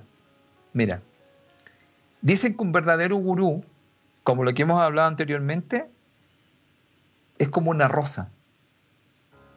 Mira qué hermoso. Como una rosa como una rosa, mira qué lindo. Yo, bueno, yo hoy día hablaba, justamente conversaba con mi estudiante de esto. Desde lejos, tú sientes el aroma. Y cuando miras, piensa en una rosa, y tú miras la rosa y dice, tiene una bella imagen. No sé si tú has mirado una rosa que es maravillosa cuando uno empieza a mirar cómo está construida. Uno dice, oye, el diseño es impresionante. ¿eh?". Claro. Ya, pero observa lo siguiente. Un maestro o un gurú se dice que es como una rosa, que tiene un aroma y una fragancia estupenda, pero y también tiene una bella imagen. Pero puede pasar que cuando te acerques a ella, te puede clavar con sus espinas. Mm. ya, mira, mira el juego que estoy diciendo. mira, hoy día estoy muy así como poético, no sé, jugando a, También poético hoy día, sí. Ya, ¿qué es lo que pasa acá? Que se dice que cuando a veces te encuentras con un verdadero maestro, con un verdadero gurú, él te puede herir. Pero no es afán herirte, sino que te va a mostrar cosas que a lo mejor podrían no gustarte. Mm. Te va a sacar, como se dice, los trapitos al sol. Entonces, ¿qué es lo que se dice ahora? Que mucha gente, tarde o temprano, empieza a decir que ese gurú está mal. Mm. Porque le, está molestando efectivamente que les muestre esa oscuridad que tienen ellos. Exactamente. Entonces se habla que estos gurús antiguos, y por ejemplo los que tenía, bueno, la historia, no sé si tú conoces la historia de Yogananda. La historia de Yogananda, Yogananda era un gran maestro y estaba en la India con su maestro, que era su gurú, ¿de acuerdo? Claro. Y lo manda el tipo y le dice a este maestro que tiene que irse a Estados Unidos. Lo manda a Estados Unidos, claro. Y dice, pero ¿cómo? Y tiene que irse. Y él que se quería separar de su maestro. Bueno, cuando se habla, bueno, este es Yogananda. Cuando dice que tú encuentras a tu maestro, a tu gurú, se produce una relación de amor. Hay una cosa súper profunda de amistad y de amor con tu maestro. No estoy hablando de otra cosa, estoy hablando de un amor que está que va sale del punto físico. Claro. De ese cariño, ese afecto tremendo. Entonces él no se quería separar. Pero ¿sabes lo que le dijo el maestro? Tú tienes que ir a Estados Unidos. Y tu trabajo es llevar todo este tema. Que Yogananda va y se queda muchos años allá, no sé si tú sabes la historia, porque después vuelve cuando su maestro cuando su maestro ya va a fallecer. Bueno, de hecho, ellos, ellos conversaban, ¿ah? conversaban en forma telepática. Mm. de hecho, hay una película que se llama Awake, que es la que. Justamente ahí cuentan esa historia. Sí, efectivamente es donde muestran esa historia. Y en la película, efectivamente, yo ganando. Así que para los amigos que no la han visto, les recomendamos verla porque es muy bonita la, la película y ahí enseña muchas cosas también. Muy, esa película es como la traducción sería como eh, como despertar, algo así creo que es Awake. Claro, despierto o despertar. O despierto. Claro, que yo lo encuentro genial. Entonces, ¿qué es lo que pasa? Que, ¿Qué es lo que pasa? Que generalmente los maestros te pueden provocar conflicto. Ahora, Yogananda, tú sabes que le hacía caso a su maestro, justamente cuentan la historia. Él se va a pesar de que su personalidad no quería irse. Le hace caso igual. Y le hace caso igual. Entonces, ¿qué es lo que pasa? Que se dice que mayormente nuestra mente, nuestra mente occidental, como está condicionada, que cuando encontraron un verdadero maestro, pero estoy hablando de estos maestros, se podría encontrar que es como una rosa, es muy hermoso, es, tiene un, muy buen aroma, pero a veces podría ser que aunque estés bien con él, en un momento dado él realmente te, te provoque un conflicto. Por eso que cuando se habla en el caso de las personas que viajan con un maestro, eh, debes tener claro que el que conduce él, no tú. Porque tú no sabes cuál es el camino. Mm. Y tú te quieres desviar muchas veces. Entonces hay mucha gente, bueno, nosotros ahora que hemos hablado de este tema en la parte terapéutica, ¿no? Yo siempre hablo en el fondo de los hábitos, ¿te acuerdas? Entonces hay gente que tiene muy malos hábitos y con esos hábitos no va a avanzar. Mm. Y lo van a estancar. Entonces, esta situación que si no hay un cambio, y justamente lo que viene ahora al planeta, tiene que ver con un cambio de paradigma. Y eso va a tener que ver cambio de hábitos mentales. Entonces la forma de pensar va a tener que ser distinta. Cambios internos que son muy importantes porque en estos momentos, o sea, hacia dónde iba, iba el planeta, de la forma en la que iba, eh, bueno, ahora volvimos a pasar a esta nueva era donde supuestamente empezamos en una era de luz, porque todos son, todos son cíclicos, entonces ya estuvimos en esta era como de oscuridad y ahora vamos de nuevo a la era de luz. Y una de las cosas que efectivamente pasa en esta nueva era, que partió ya del 2012 en adelante, efectivamente es que las cosas empiezan a salir a la luz. Y ese es uno también de los puntos que tú decías. Ahora, hoy en día, muchas cosas están saliendo a la luz. Muchas cosas que antes estaban ocultas, hoy en día se están viendo. Y también eso es parte de nuestro propio desarrollo, de, nuestro desarrollo como persona, de nuestro desarrollo como ser humano y de también nuestro desarrollo como, como sociedad. Empezar a ver las cosas que están afuera, lo que está bien, lo que está mal. Ahora, por ejemplo, con todo esto de la pandemia nos hemos dado cuenta de que efectivamente hay tantas cosas que nosotros antes las calificábamos de una forma y hoy en día le estamos cambiando el valor a las cosas.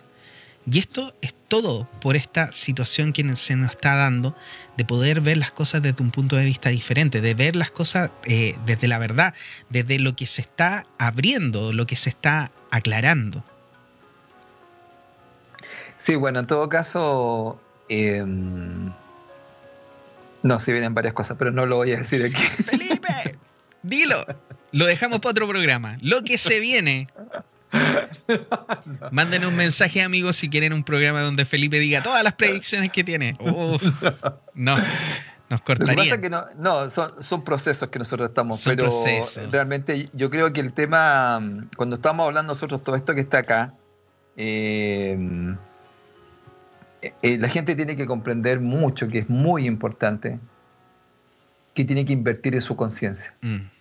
que tiene que invertir en este contacto mucho más profundo, porque así como planteé el tema de que se habla, que en este momento, eh, debido a esta mente que nosotros tenemos, ya estos hábitos que tenemos nosotros, y, ¿viste? y el viaje que hacían las personas, claro. y que algunos nunca van a encontrar eso porque indudablemente no quisieran escuchar. Por ejemplo, mira, lo voy a decir así, mira, porque quiero explicar algo, mira. El gurú, en el fondo, no es una persona. El gurú es una energía que es muy poderosa. Se dice que el gurú es una sabiduría infinita que llevamos dentro.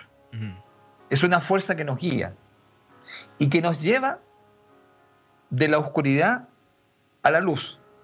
O lo voy a decir de otra forma, de la ignorancia al conocimiento, porque de repente cuando se habla de la oscuridad a la luz se puede pensar cualquier cosa. Claro.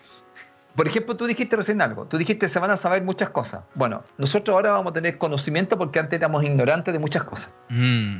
Van a pasar muchas cosas que nosotros hemos visto, hemos escuchado, pero ahora vamos a tener conocimiento sobre eso y ya no va a poder seguir el velo de algunas cosas. Por eso, estos son como los velos de Isis que se van a empezar a caer. Se van a empezar a caer, efectivamente. Y cuando se caiga eso, vamos a poder tener ese conocimiento, porque alguien por ahí nos dijo que el conocimiento nos hará libre. Sí. Pero ese conocimiento también tiene que ir con el conocimiento de sí mismo. Claro, o sea, ese es el primer conocimiento. De hecho, claro, efectivamente, eso es lo que iba a decir. Ese es el primer conocimiento, es el conocimiento más importante, porque el conocimiento exterior se da siempre y cuando hay un conocimiento interior. Y de hecho, bueno, voy a sacar un par de mensajitos, Felipe. Dale. Eh, aquí Sole Bisquet nos dice: Hola, querida amiga, ¿cómo estás? Un gran abrazo. Dice, vitrineando los diferentes temas que se me van presentando para ver qué resuena conmigo. Muy bien. Excelente. Verónica Martínez nos dice contraejemplos. Ok. Marcela Oporto Ramírez nos dice, ¿y la voz interior? Bueno, lo acabo de decir. Sí, de todas maneras. Tenemos a Ceci María que nos dice, ¿cuál es el ego positivo? Felipe, ¿cuál es el mm. ego positivo? Interesante eso. ¿eh? Lo podríamos dejar para un tema. Podríamos dejarlo para un tema, sí, de todas maneras te vamos a poner un tema. No, no, ese es otro, ese, otro ese, otro, programa, sí. No, pero sí eh, es un tema importante y es un tema profundo. Yo creo que efectivamente podríamos dejarlo para, un programa, Felipe. Sí, lo que pasa es que el ego tiene, yo siempre en un canal de televisión yo decía que tiene muy mala publicidad. El ego sí, po, sí, po.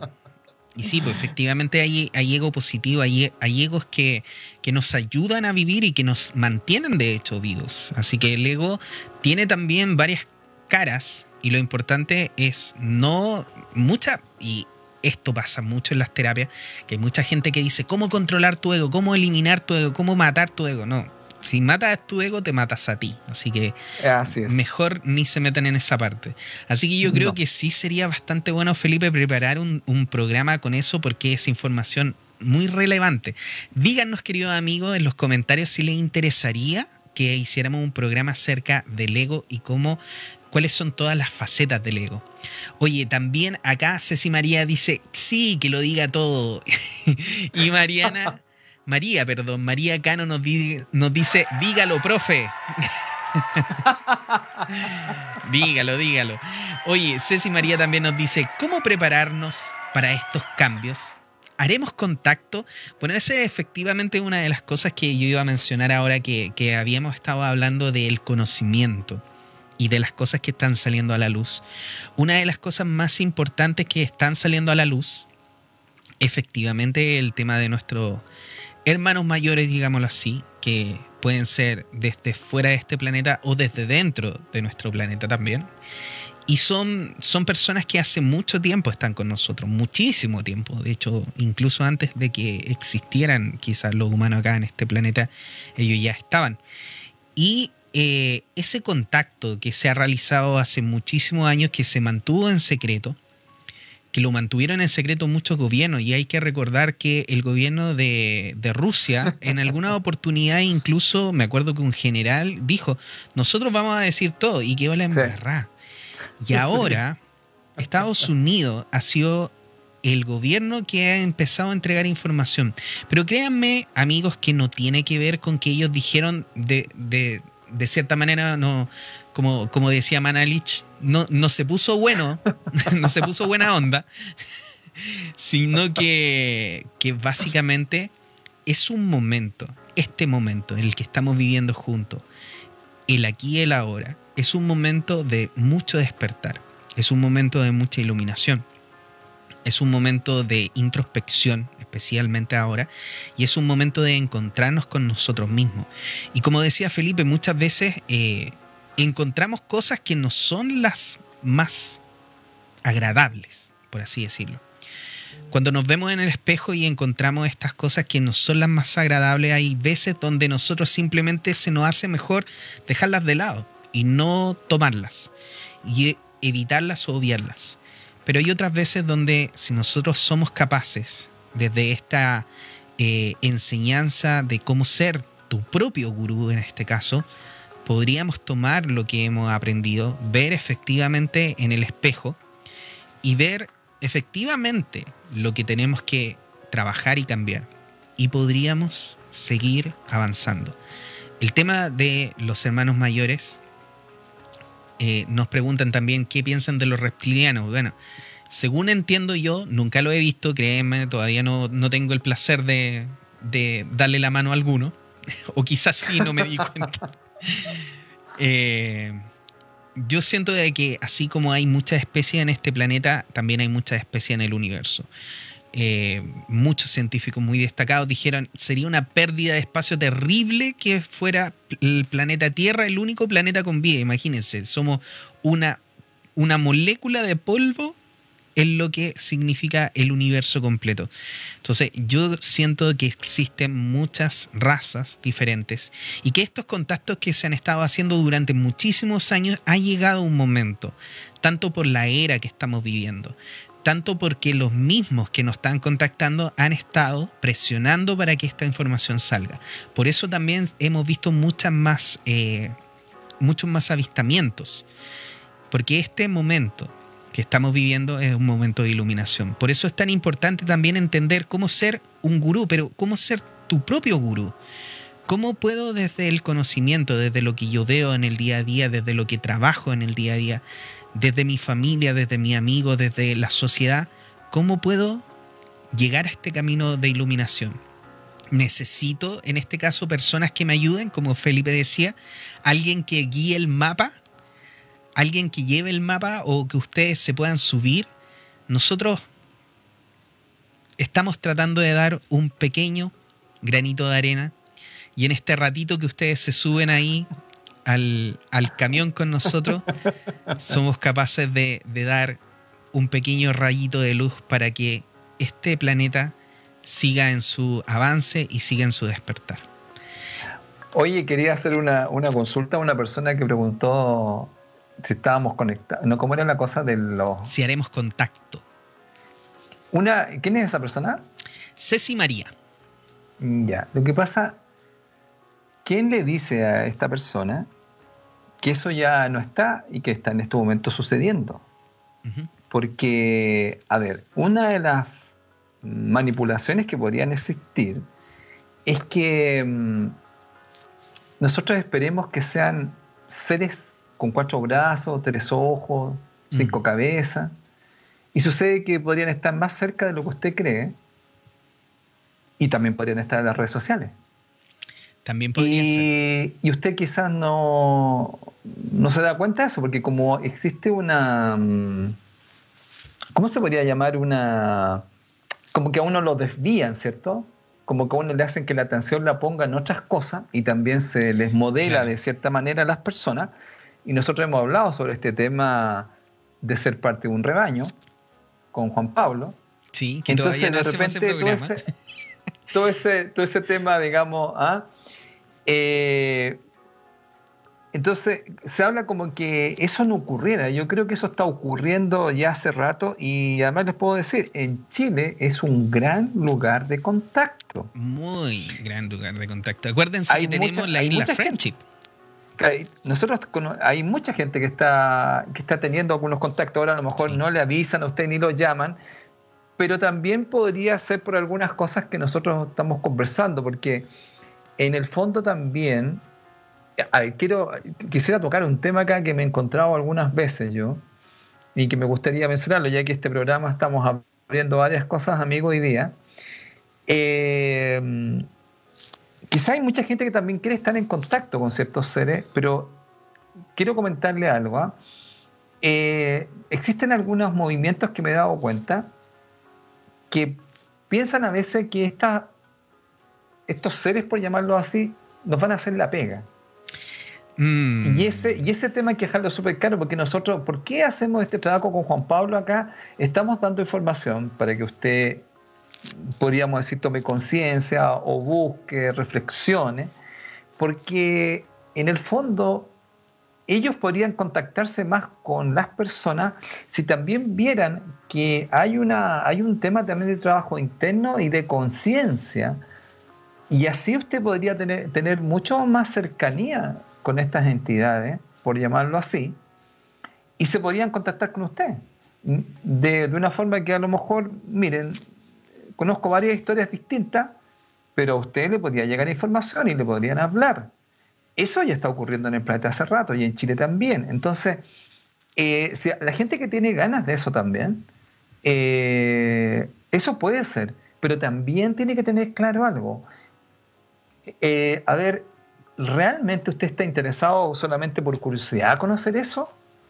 ¿O existe algo más? Porque hay mucha gente en este momento llamada en el planeta a participar en un proceso planetario donde indudablemente, mira, voy a ponerlo así, Juan Pablo, dentro de los que llevaban, podríamos decirlo, como lo dije hace un rato, eh, le llamé mm, el mapa de la carretera, no necesariamente tendrían que ser, porque yo no he dicho eso, lo dejé abierto, podrían ser otros seres que no necesariamente son de aquí. Y te podrían decir, mira, ¿qué te parece este mapa de carretera?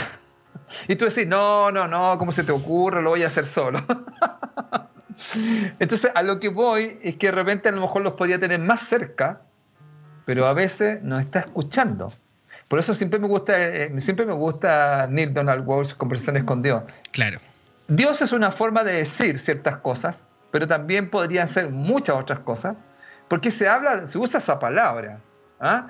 Por ejemplo, hay otra gente que usa todo lo que es que es mucho más potente que Dios. Todo lo que es. ¿Qué es lo, que es Dios? Todo lo que es. ¿Y qué es lo que es? Todo lo que es. Donde mires está Dios. Por lo tanto, también podría estar en estos hermanos de, la, de las estrellas, podríamos llamarle así, o nuestra familia estelar, ahora que está tan de moda la semilla estelar y todo eso.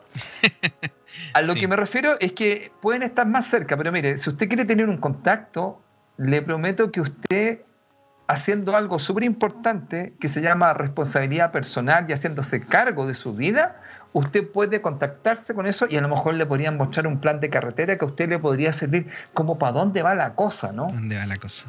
Ya, ahora, ¿cuál es la idea? A lo mejor usted, porque la gente está esperando así como que, ¿cómo se produce este contacto? Este, este contacto también se produce por una, por una, vamos a llamar, por un cambio de vibración personal y ese cambio de dirección personal viene por formas de pensar y formas de sentir. Claro, porque como, como tú dijiste, Felipe, eh, muchas personas sienten o piensan de que, que nos vengan prácticamente como a rescatar, así como, por favor, vengan a, rescatarnos. Y es como, sí. está bien, ellos están ahí, probablemente son más, mucho más avanzados que nosotros, probablemente ya hayan pasado por todo esto que nosotros estamos pasando en estos momentos. Pero eso no quiere decir que nosotros tengamos que dejar de hacer el trabajo que tenemos que hacer. Y el trabajo que tenemos que hacer efectivamente en este caso es hacernos cargo de nuestra propia evolución. Y no me refiero a propia evolución como humanidad, me refiero a su propia evolución como persona.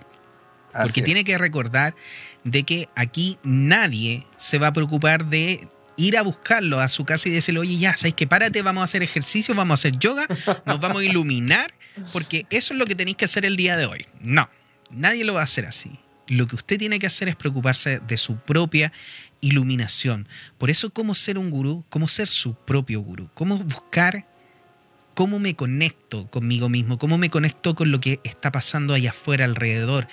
Si me quiero conectar efectivamente con esta energía de alta vibración, ¿cómo lo hago? Vibrando más alto.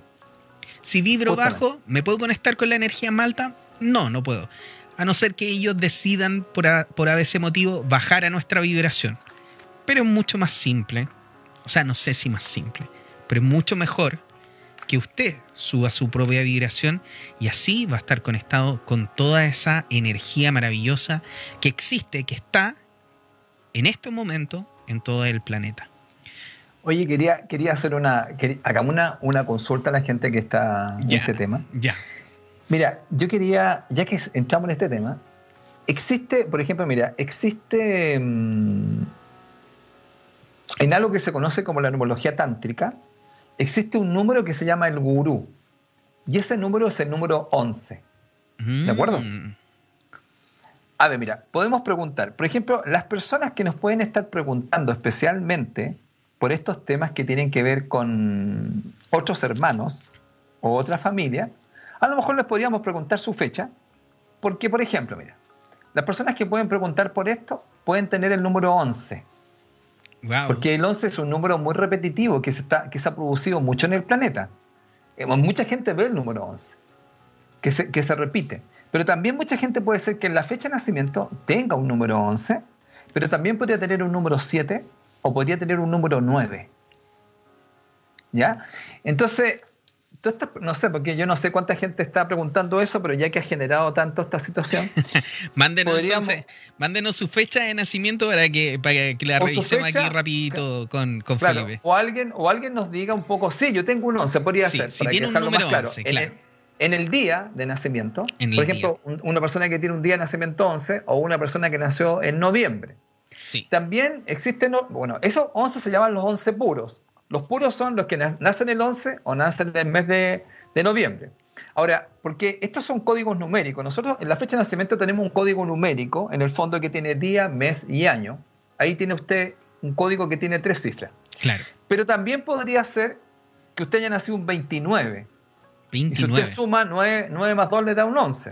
También usted tendría un 11. Ahora, eso no es un 11 puro, pero también está mostrando. Ahora también tiene otro número ahí dentro del 29, tiene el 9, ¿se fijaron? Claro. Entonces, también podría ser que una persona me dijera, oye, pero si yo, si yo sumo día, mes y año, también le podría dar un 9 o le podría dar un 7.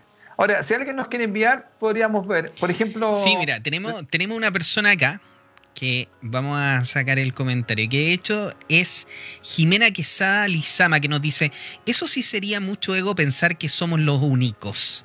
Mira, y ella nos manda diciendo lo siguiente. Por ahí apareció, sí, mi mes de nacimiento es el 11. Ya. ¿Ve? Perfecto.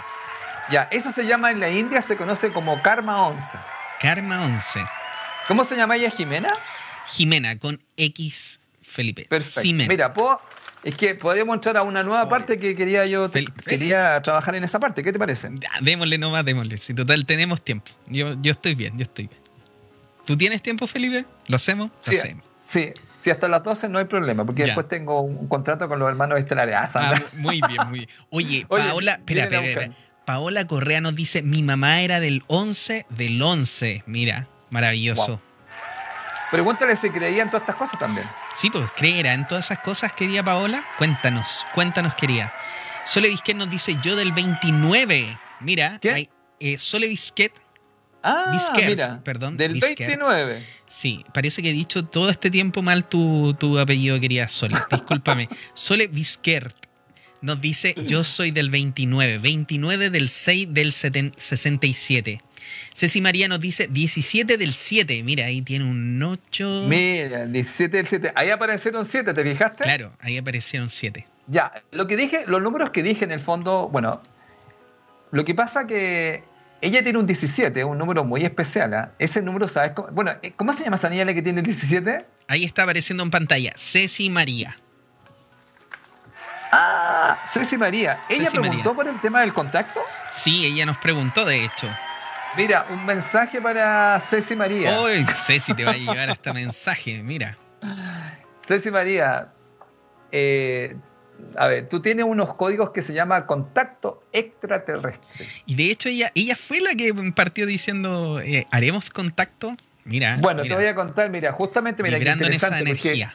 Cuando la gente nos están haciendo preguntas, uno podría revisar ciertos códigos numéricos de la persona y te voy a contar que ella tiene justamente eh, eh, números que hablan de contacto extraterrestre.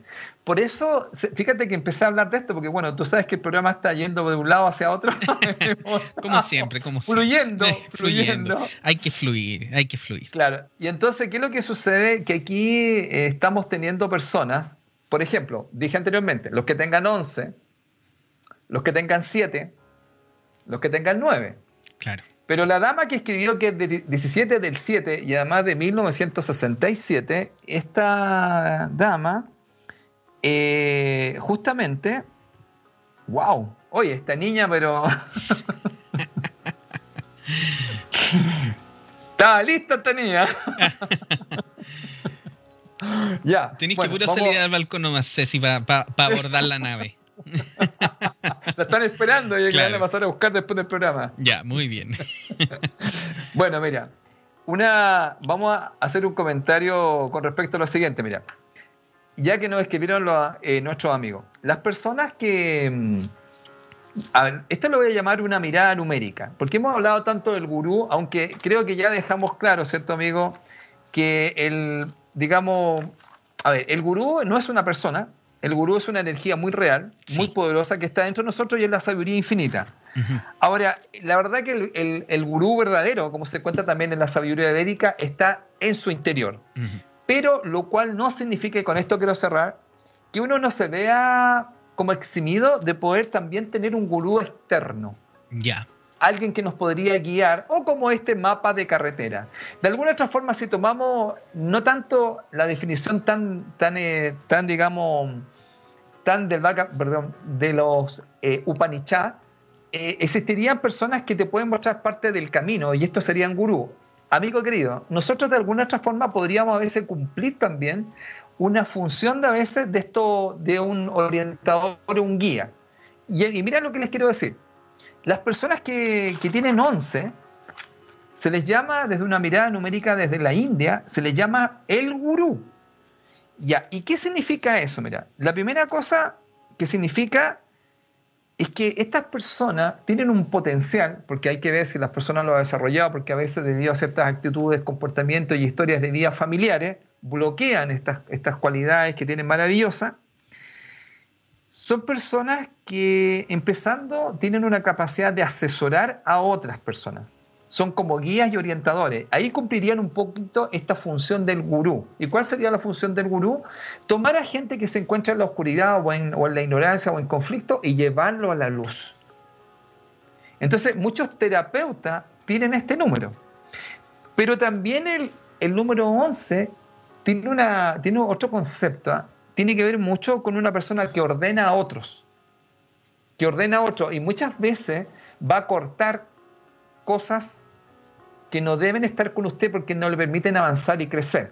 Esa parte del gurú a veces a la gente le molesta porque ahí está la parte que, pucha, este tipo viene así, me empieza a decir cosas y puede ser un poco duro. Ya, esa parte, desde una mirada egipcia, tiene una espada y corta toda la oscuridad de la persona. Y eso a la gente le duele. Claro. Y a veces se lo toma muy mal y dice, ¿qué se imaginaba a este tipo? Hasta pueden insultar a este, este guía, este orientador, porque le cayó muy mal. Pero él tuvo que hacer su trabajo, pero la gente se lo tomó muy mal. ¿Se acuerda de la rosa con espina? Claro, muy bonita, preciosa, pero Pero con espina. Claro. Ahora mira, voy a contar lo siguiente para cerrar esta parte, mira a todos los que tienen número 11, la señorita, mm, bueno, también, mire, les voy a contar que escondido la, niña, la señorita Ceci, Jimena y Solo, que nos escribieron, tienen de alguna otra forma al gurú. Ya, pero un mensaje para ellos. Ya, primera cosa, mira, el gurú tiene un nombre muy lindo que se llama el inalterable.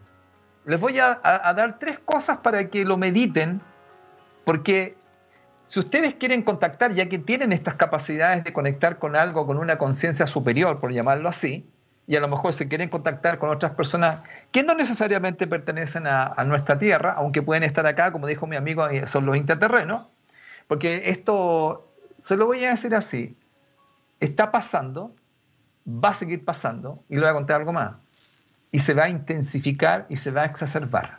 Exactamente. Se va a acordar de esto especialmente durante por lo menos hasta el 2025. Se va a acordar. Se va a generar una situación de conexión. Entonces, miren, primer punto de los que tienen especialmente 11. El inalterable. Número uno. Son personas que se mantienen alejados, vamos a llamarlo así, de emociones que son descontroladas. Es una de las primeras cosas que tiene que tener este gurú haciendo una mirada numérica. Porque el gurú, cuando empieza a trabajar, esto se llamaría trabajar su inteligencia emocional. ¿ya? el primer paso sería la autoobservación. Y después vendría el segundo paso en la inteligencia emocional, se llama el autocontrol. Claro. Pero primero hay que empezar a observarse para después empezar a controlarse. Ahora, ¿qué es lo que entiende este gurú? Él comprende algo muy potente. Él comprende que todo lo que está pasando de alguna otra forma tiene un propósito mayor. Entonces, que él entiende que esto no es por casualidad. Entonces, él que hace, acepta esto. Por lo tanto, sus emociones las mantiene a raya, las expresa, las manifiesta de una forma, podríamos decir, saludable. No significa que un gurú no tenga rabia. Tiene rabia, pero no genera, no está en el descontrol. Está que yo puedo, puedo gestionar mi rabia y puedo, puedo decirla de una manera que la gente la pueda escuchar, que la pueda aceptar, o bueno, si no la acepta, pero por lo menos usted pueda decirla. Primer, primer punto del gurú. Segundo punto, todo esto para los que tienen 11 y los que quieren todo este tema que estamos conversando. El gurú es una persona que generalmente avanza sin miedos. ¿ya? Es una persona que tiene, que tiene mucho un tema con que él está bastante más seguro que otras personas. Bueno, esa seguridad es porque de alguna otra forma él sabe que él está conectado con algo más. Porque lo que no hemos dicho en el fondo es que el gurú, el verdadero gurú así, y que podemos ser todos gurú, no solamente los que tienen número 11, son las personas que hacen esa conexión con su divinidad. Porque el gurú lo que va a empezar, se va a dar cuenta de alguna otra forma, que él no se altera porque pase lo que pase, eso es necesario para él. Porque las cosas no pasan, él entiende que las cosas no pasan por casualidad, lo mismo que está pasando en el programa ahora, Juan Pablo. Claro. las cosas no pasan por casualidad. Nosotros empezamos a hacer el programa con Juan Pablo, tenemos idea general y de repente puede ir para, para varios lados. Para varios lados. Y lo último del gurú, tercer paso, tiene que ver mucho con dos cosas. Una es la impaciencia. ¿A qué se refiere?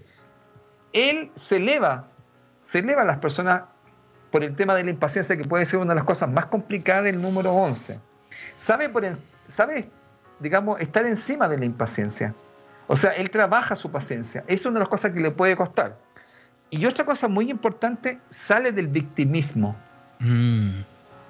Ya, este tema, él, y quiero dejarlo claro, mire, los que tienen 11, así como los que tienen 9 y los que tienen 7, no significa que las otras personas no puedan contactar, sino que estoy hablando, es como Messi. Todos jugamos la pelota, pero no jugamos como Messi. claro. Ya, hay gente que tendría ciertas cualidades más desarrolladas y las otras personas también lo pueden desarrollar. Pero las personas que preguntaron, y especialmente la dama que es 17 de 7 de 1967, tiene que ver justamente con un contacto que se podría producir, pero si usted trabaja también lo que estamos hablando de estas características, va a cambiar su vibración y eso va a permitir que podamos sintonizar. Al sintonizar, usted va a recibir información que a usted le va a ayudar para hacer su trabajo personal. Porque mire, ya que Juan Pablo preguntaba, ¿qué se va a venir? Una de las cosas que se va a venir que va a ser tremendamente importante fue especialmente lo que dijimos al final del gurú el tema del victimismo. Las personas tienen que tomar su responsabilidad personal y hacerse cargo, hacerse cargo de la vida que tienen, hacerse cargo de todo lo que está pasando, porque todo lo que está pasando siempre ha sido por una decisión. Usted me puede decir, sí, pero es que a mí me obligaron. No, usted tomó la decisión, usted se dio su poder. Sí. Entonces, tiene que hacerse cargo de todo lo que pasa. Mire, no le, ahora, no le estoy diciendo que no cometa errores, porque nosotros contamos en un programa Mi oscuridad y mi luz. Lo que estoy explicándole es que solamente diga, ok, yo asumo esa responsabilidad que yo hice esto ya. El tomar eso genera conciencia. Es como no estar en negación diciendo esto no es así, no me digas así, yo tengo esta oscuridad, ¿cuál es el problema si todos tenemos oscuridad? El tema es aceptarla. Claro. No es negarla, no es autoengañarse. Un gurú no es perfecto, un gurú, y una de las cosas, mira, porque cuando tú preguntaste, preguntaron, podríamos decir, ¿cómo ser un gurú? Voy a explicar lo que hay con esto, cierro, mira. Primera cosa, para volverse un gurú, entendiendo esta conexión con su divinidad y ser su propio maestro, lo primero es que tienes que volverte un líder de tu propia vida.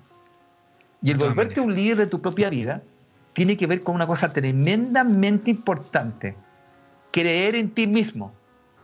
Creer en ti mismo. Tienes que creer en ti.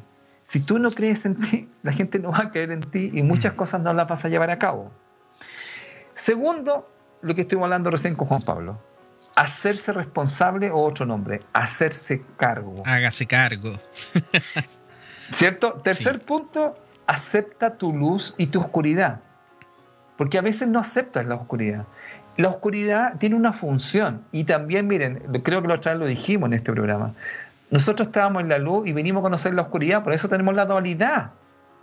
Es parte de esto el conocer emociones que a veces no podrían estar tanto en la luz, pero no es que sean malas, sino que tienen una función. Y la última cosa que podríamos decir es dos cosas muy importantes. Agradecer y ser empático. Empatía. Empatía es ponerse en el lugar también del otro, pero también sea empático con usted. Entonces, aquí hay muchas cosas que están pasando que nosotros vamos a tener que aprender a ponernos en el lugar de las otras personas.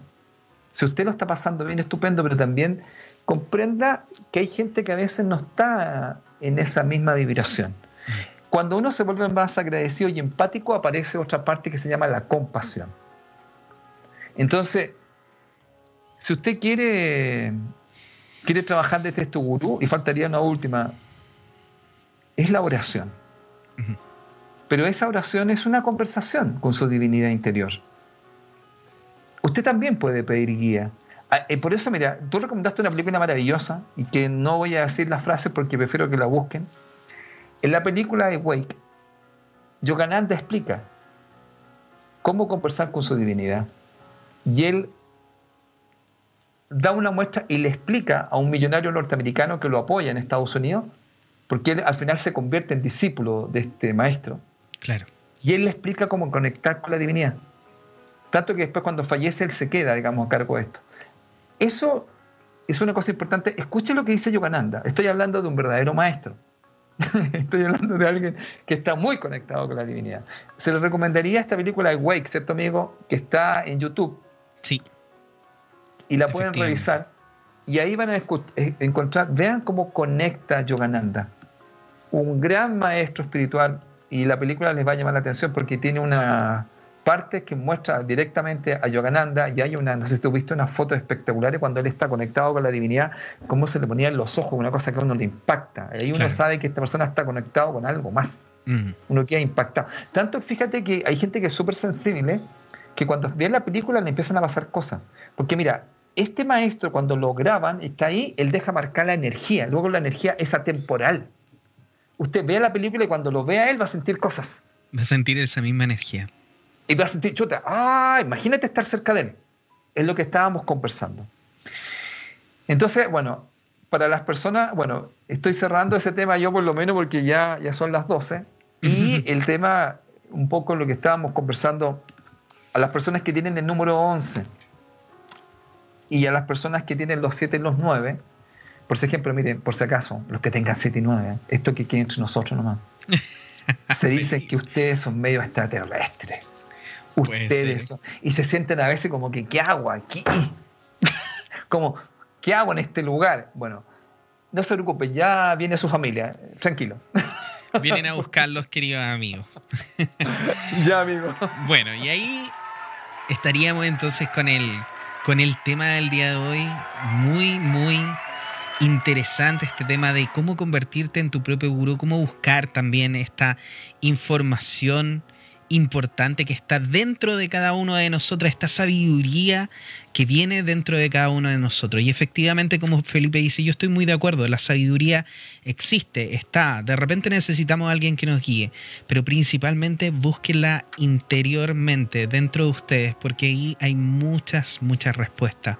Cuando somos capaces de mirar el alma, de mirarla sin miedo de lo que vamos a encontrar, en ese momento podemos ver la verdad.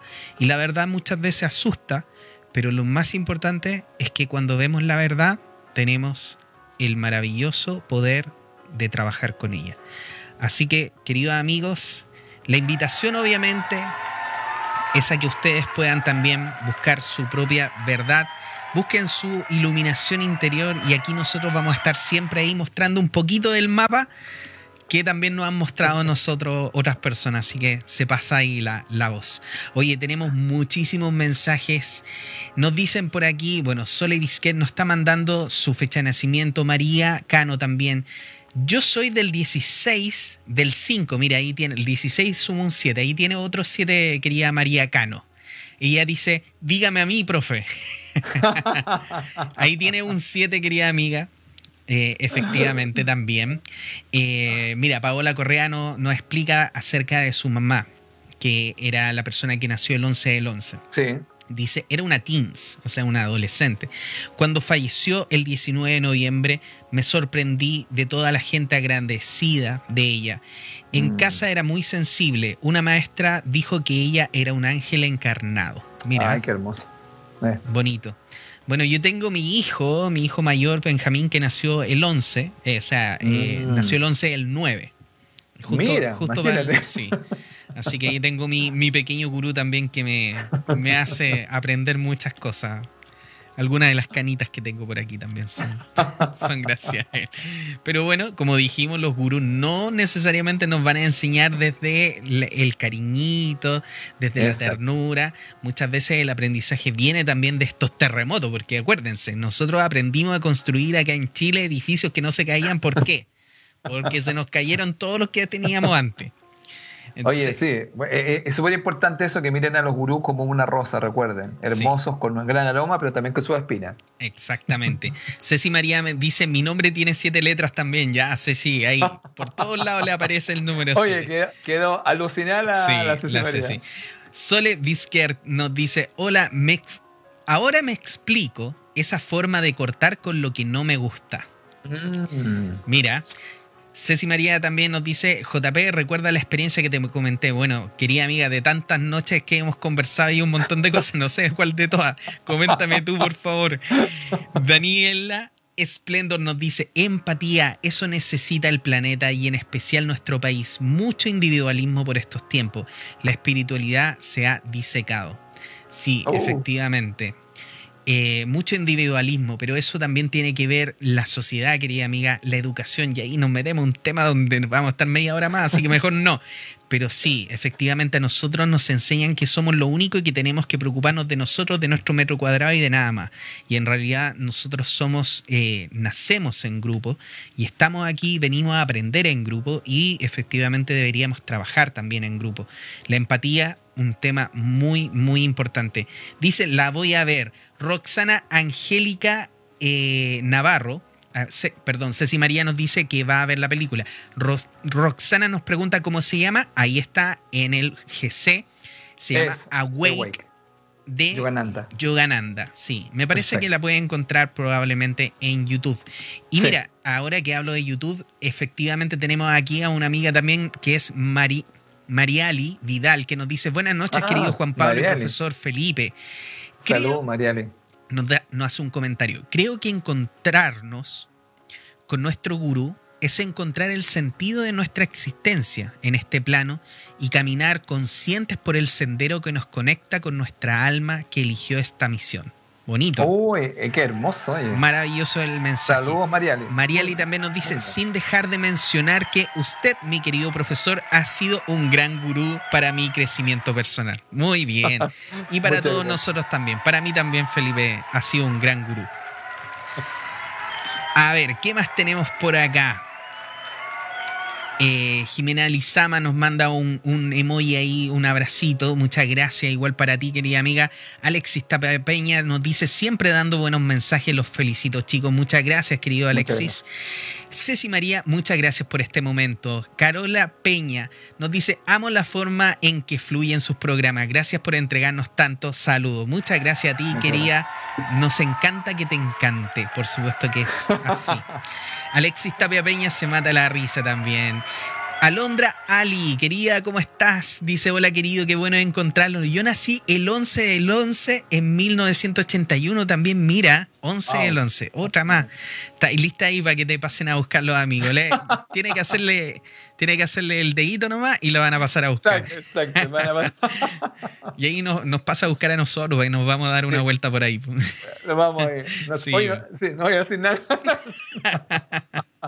claro, tiene que sacar eso, si el pase primero, tiene que pedir ahí en, mi, en comisaría virtual. A Oye, a la virtual.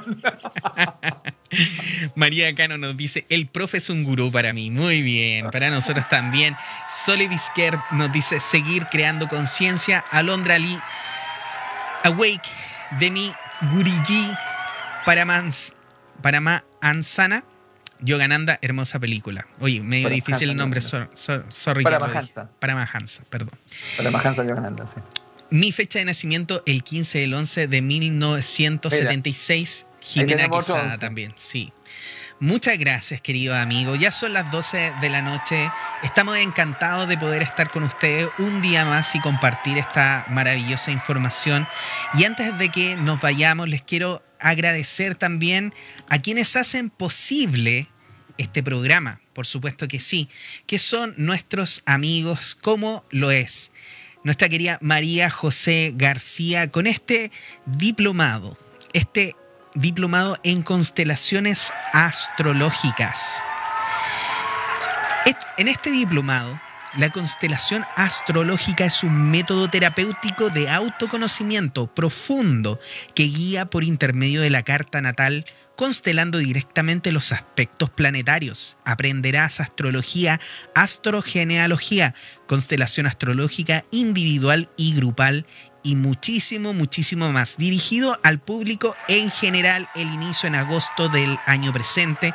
Las inscripciones y las consultas al WhatsApp más 569 5950 1491 y en el Instagram arroba María José García. También en su página web, como pueden ver ahí en pantalla, mariajosegarcía.cl. Oye, un diplomado de a todo lujo, 12 meses que es semipresencial y que van a aprender muchísimo, muchísimo. Y también tenemos, por supuesto, a nuestros queridos amigos de Piedra Luna, que nos vienen a presentar en el día de hoy este curso de tarot terapéutico 8 Zen un tarot maravilloso, lo digo yo porque yo lo leo también. Aprenderás, dice aquí, la diferencia entre el tarot terapéutico versus el tarot predictivo. Muy importante esa diferencia, querido amigo. Arcanos mayores y menores, significados e interpretaciones, los tips, la limpieza, la consagración, los ritos, entre otros. Cómo formular preguntas también y muchísimo, muchísimo más. El inicio de las clases el lunes 20 de julio desde las 21 a las 23 horas. Más información y reservas al más, más 569-5899-1360 o a el correo directora arroba piedraluna.cl. También en el Instagram Piedra Luna Mágica. Y por supuesto, no faltaba más presentar a nuestro querido Felipe Caravantes, orientador y formador en el desarrollo de la persona. Gestiona tu personalidad a través de la sabiduría de los números. Felipe Caravantes Bernal en Facebook y en Instagram como caravantes.felipe. Denle seguir ahí para que sigan todas las publicaciones que hace Felipe y se puede contactar con él para realizar una sesión de orientación a través de los números. Y por supuesto, no faltaba más su servidor Juan Pablo Loaiza, terapeuta holístico, Reiki, sanación astral cuántica, tarot terapéutico 8. Me pueden ubicar en mi página juanpabloloaiza.cl, también en el teléfono más 569 9620 81884 y en las redes sociales como JP Loaiza O. Así que, queridos amigos, ya llega la hora de despedir otro programa más. Les agradecemos todas las interacciones que hicieron Mándenos más mensajes, compartan este programa para que llegue a más gente y recuerde que el próximo miércoles a las 20 horas vamos a estar nuevamente en otro capítulo de Conectados junto al gurú Felipe Caravante. Felipe, por favor, despídete de tu, de tu pueblo, de, tu fanaticada. bueno, bueno, empezando quiero dar las gracias a todas las personas que, que estuvieron participando. Y también, como dice mi amigo, eh, en el fondo también eh, poder compartir eh, todas estas reflexiones, esta información que les damos, porque la idea consiste en que podamos generar conciencia en las personas y una de las formas es mediante la información, que mucha gente a veces podría no saber que se está entregando. Em, de esta manera, porque aquí también fluyen las cosas distintas. Y quiero hacer un comentario al final. Eh, Comentarios al cierre. Cuando, claro, es como un comentario al cierre, es cuando Buda se iluminó. Bueno, Siddhartha, que era un príncipe, ustedes lo conocen, él se iluminó y, bueno, justamente en el árbol body que, tenía mi amigo ahí, su centro, y cuando, cuando pasó esta situación, eh, vamos a decir así, se convirtió en Buda. Y Buda tuvo discípulos. ¿Y qué pasó? Que volviendo al tema de, los que van siguiendo a un gurú, realmente este es considerado junto con Krishna, claro. Eh, digamos, un gurú, eh, él les dio un mensaje a sus discípulos y él les dice, finalizando, les dice, desde ahora ustedes mismos son la luz de su camino. Ahora ustedes tienen que ser el gurú para sí mismos. Ese es el mensaje que les quiero dar, porque eso lo dice, lo dice Buda. Porque les dice que ahora ellos mismos son su propia luz. Porque ¿qué es lo que hacían? Obviamente estaban con el gurú. Pero llega un momento dado que usted tiene que desconectarse de su gurú y llevar su propia luz. Y eso es, en el fondo, lo que hemos estado conversando con, con mi querido amigo acá, Juan Pablo, sobre este tema. Así que son las palabras que le dejo de Buda. Así que muchas gracias por la sintonía y muchas gracias también por estar con nosotros y les vuelvo a, pedir, por favor, en el aspecto que puedan compartir, porque mucha gente yo creo que necesita escuchar, eh, hay personas que, em, debo decirlo acá, amigos, me han dicho que ven el programa, no nos comentan nada y está muy, ha, visto, ha sido muy visto. y yo digo, y no hacen ni un comentario, no, lo que pasa es que lo veo el otro día, o me lo mandan, o estuve mirando y no dije nada. Pero vuelvo con lo mismo, ayúdenos a compartir, porque en eso estamos, en el fondo entregando de alguna otra forma información que pueda ayudar a, mucha gente, así como la película ahora, ¿ves? El güey que a lo mejor mucha gente ni siquiera la conocía y van a conocer a, Yogananda. Además que la película es, maravillosa y también puede ser que llegue a algunas personas a alguna situación mucho más profunda que hay ahí. Así que, bueno, solamente darle las gracias y un gusto estar con ustedes. Muchas gracias. Buenísimo. Muchas gracias Felipe también por dedicarnos el tiempo de estar aquí con nosotros. Eh, yo me siento un agradecido también de poder participar en este programa y poder ayudar a que salga hacia adelante y poder hacer un, aportecito también cada, cada día miércoles.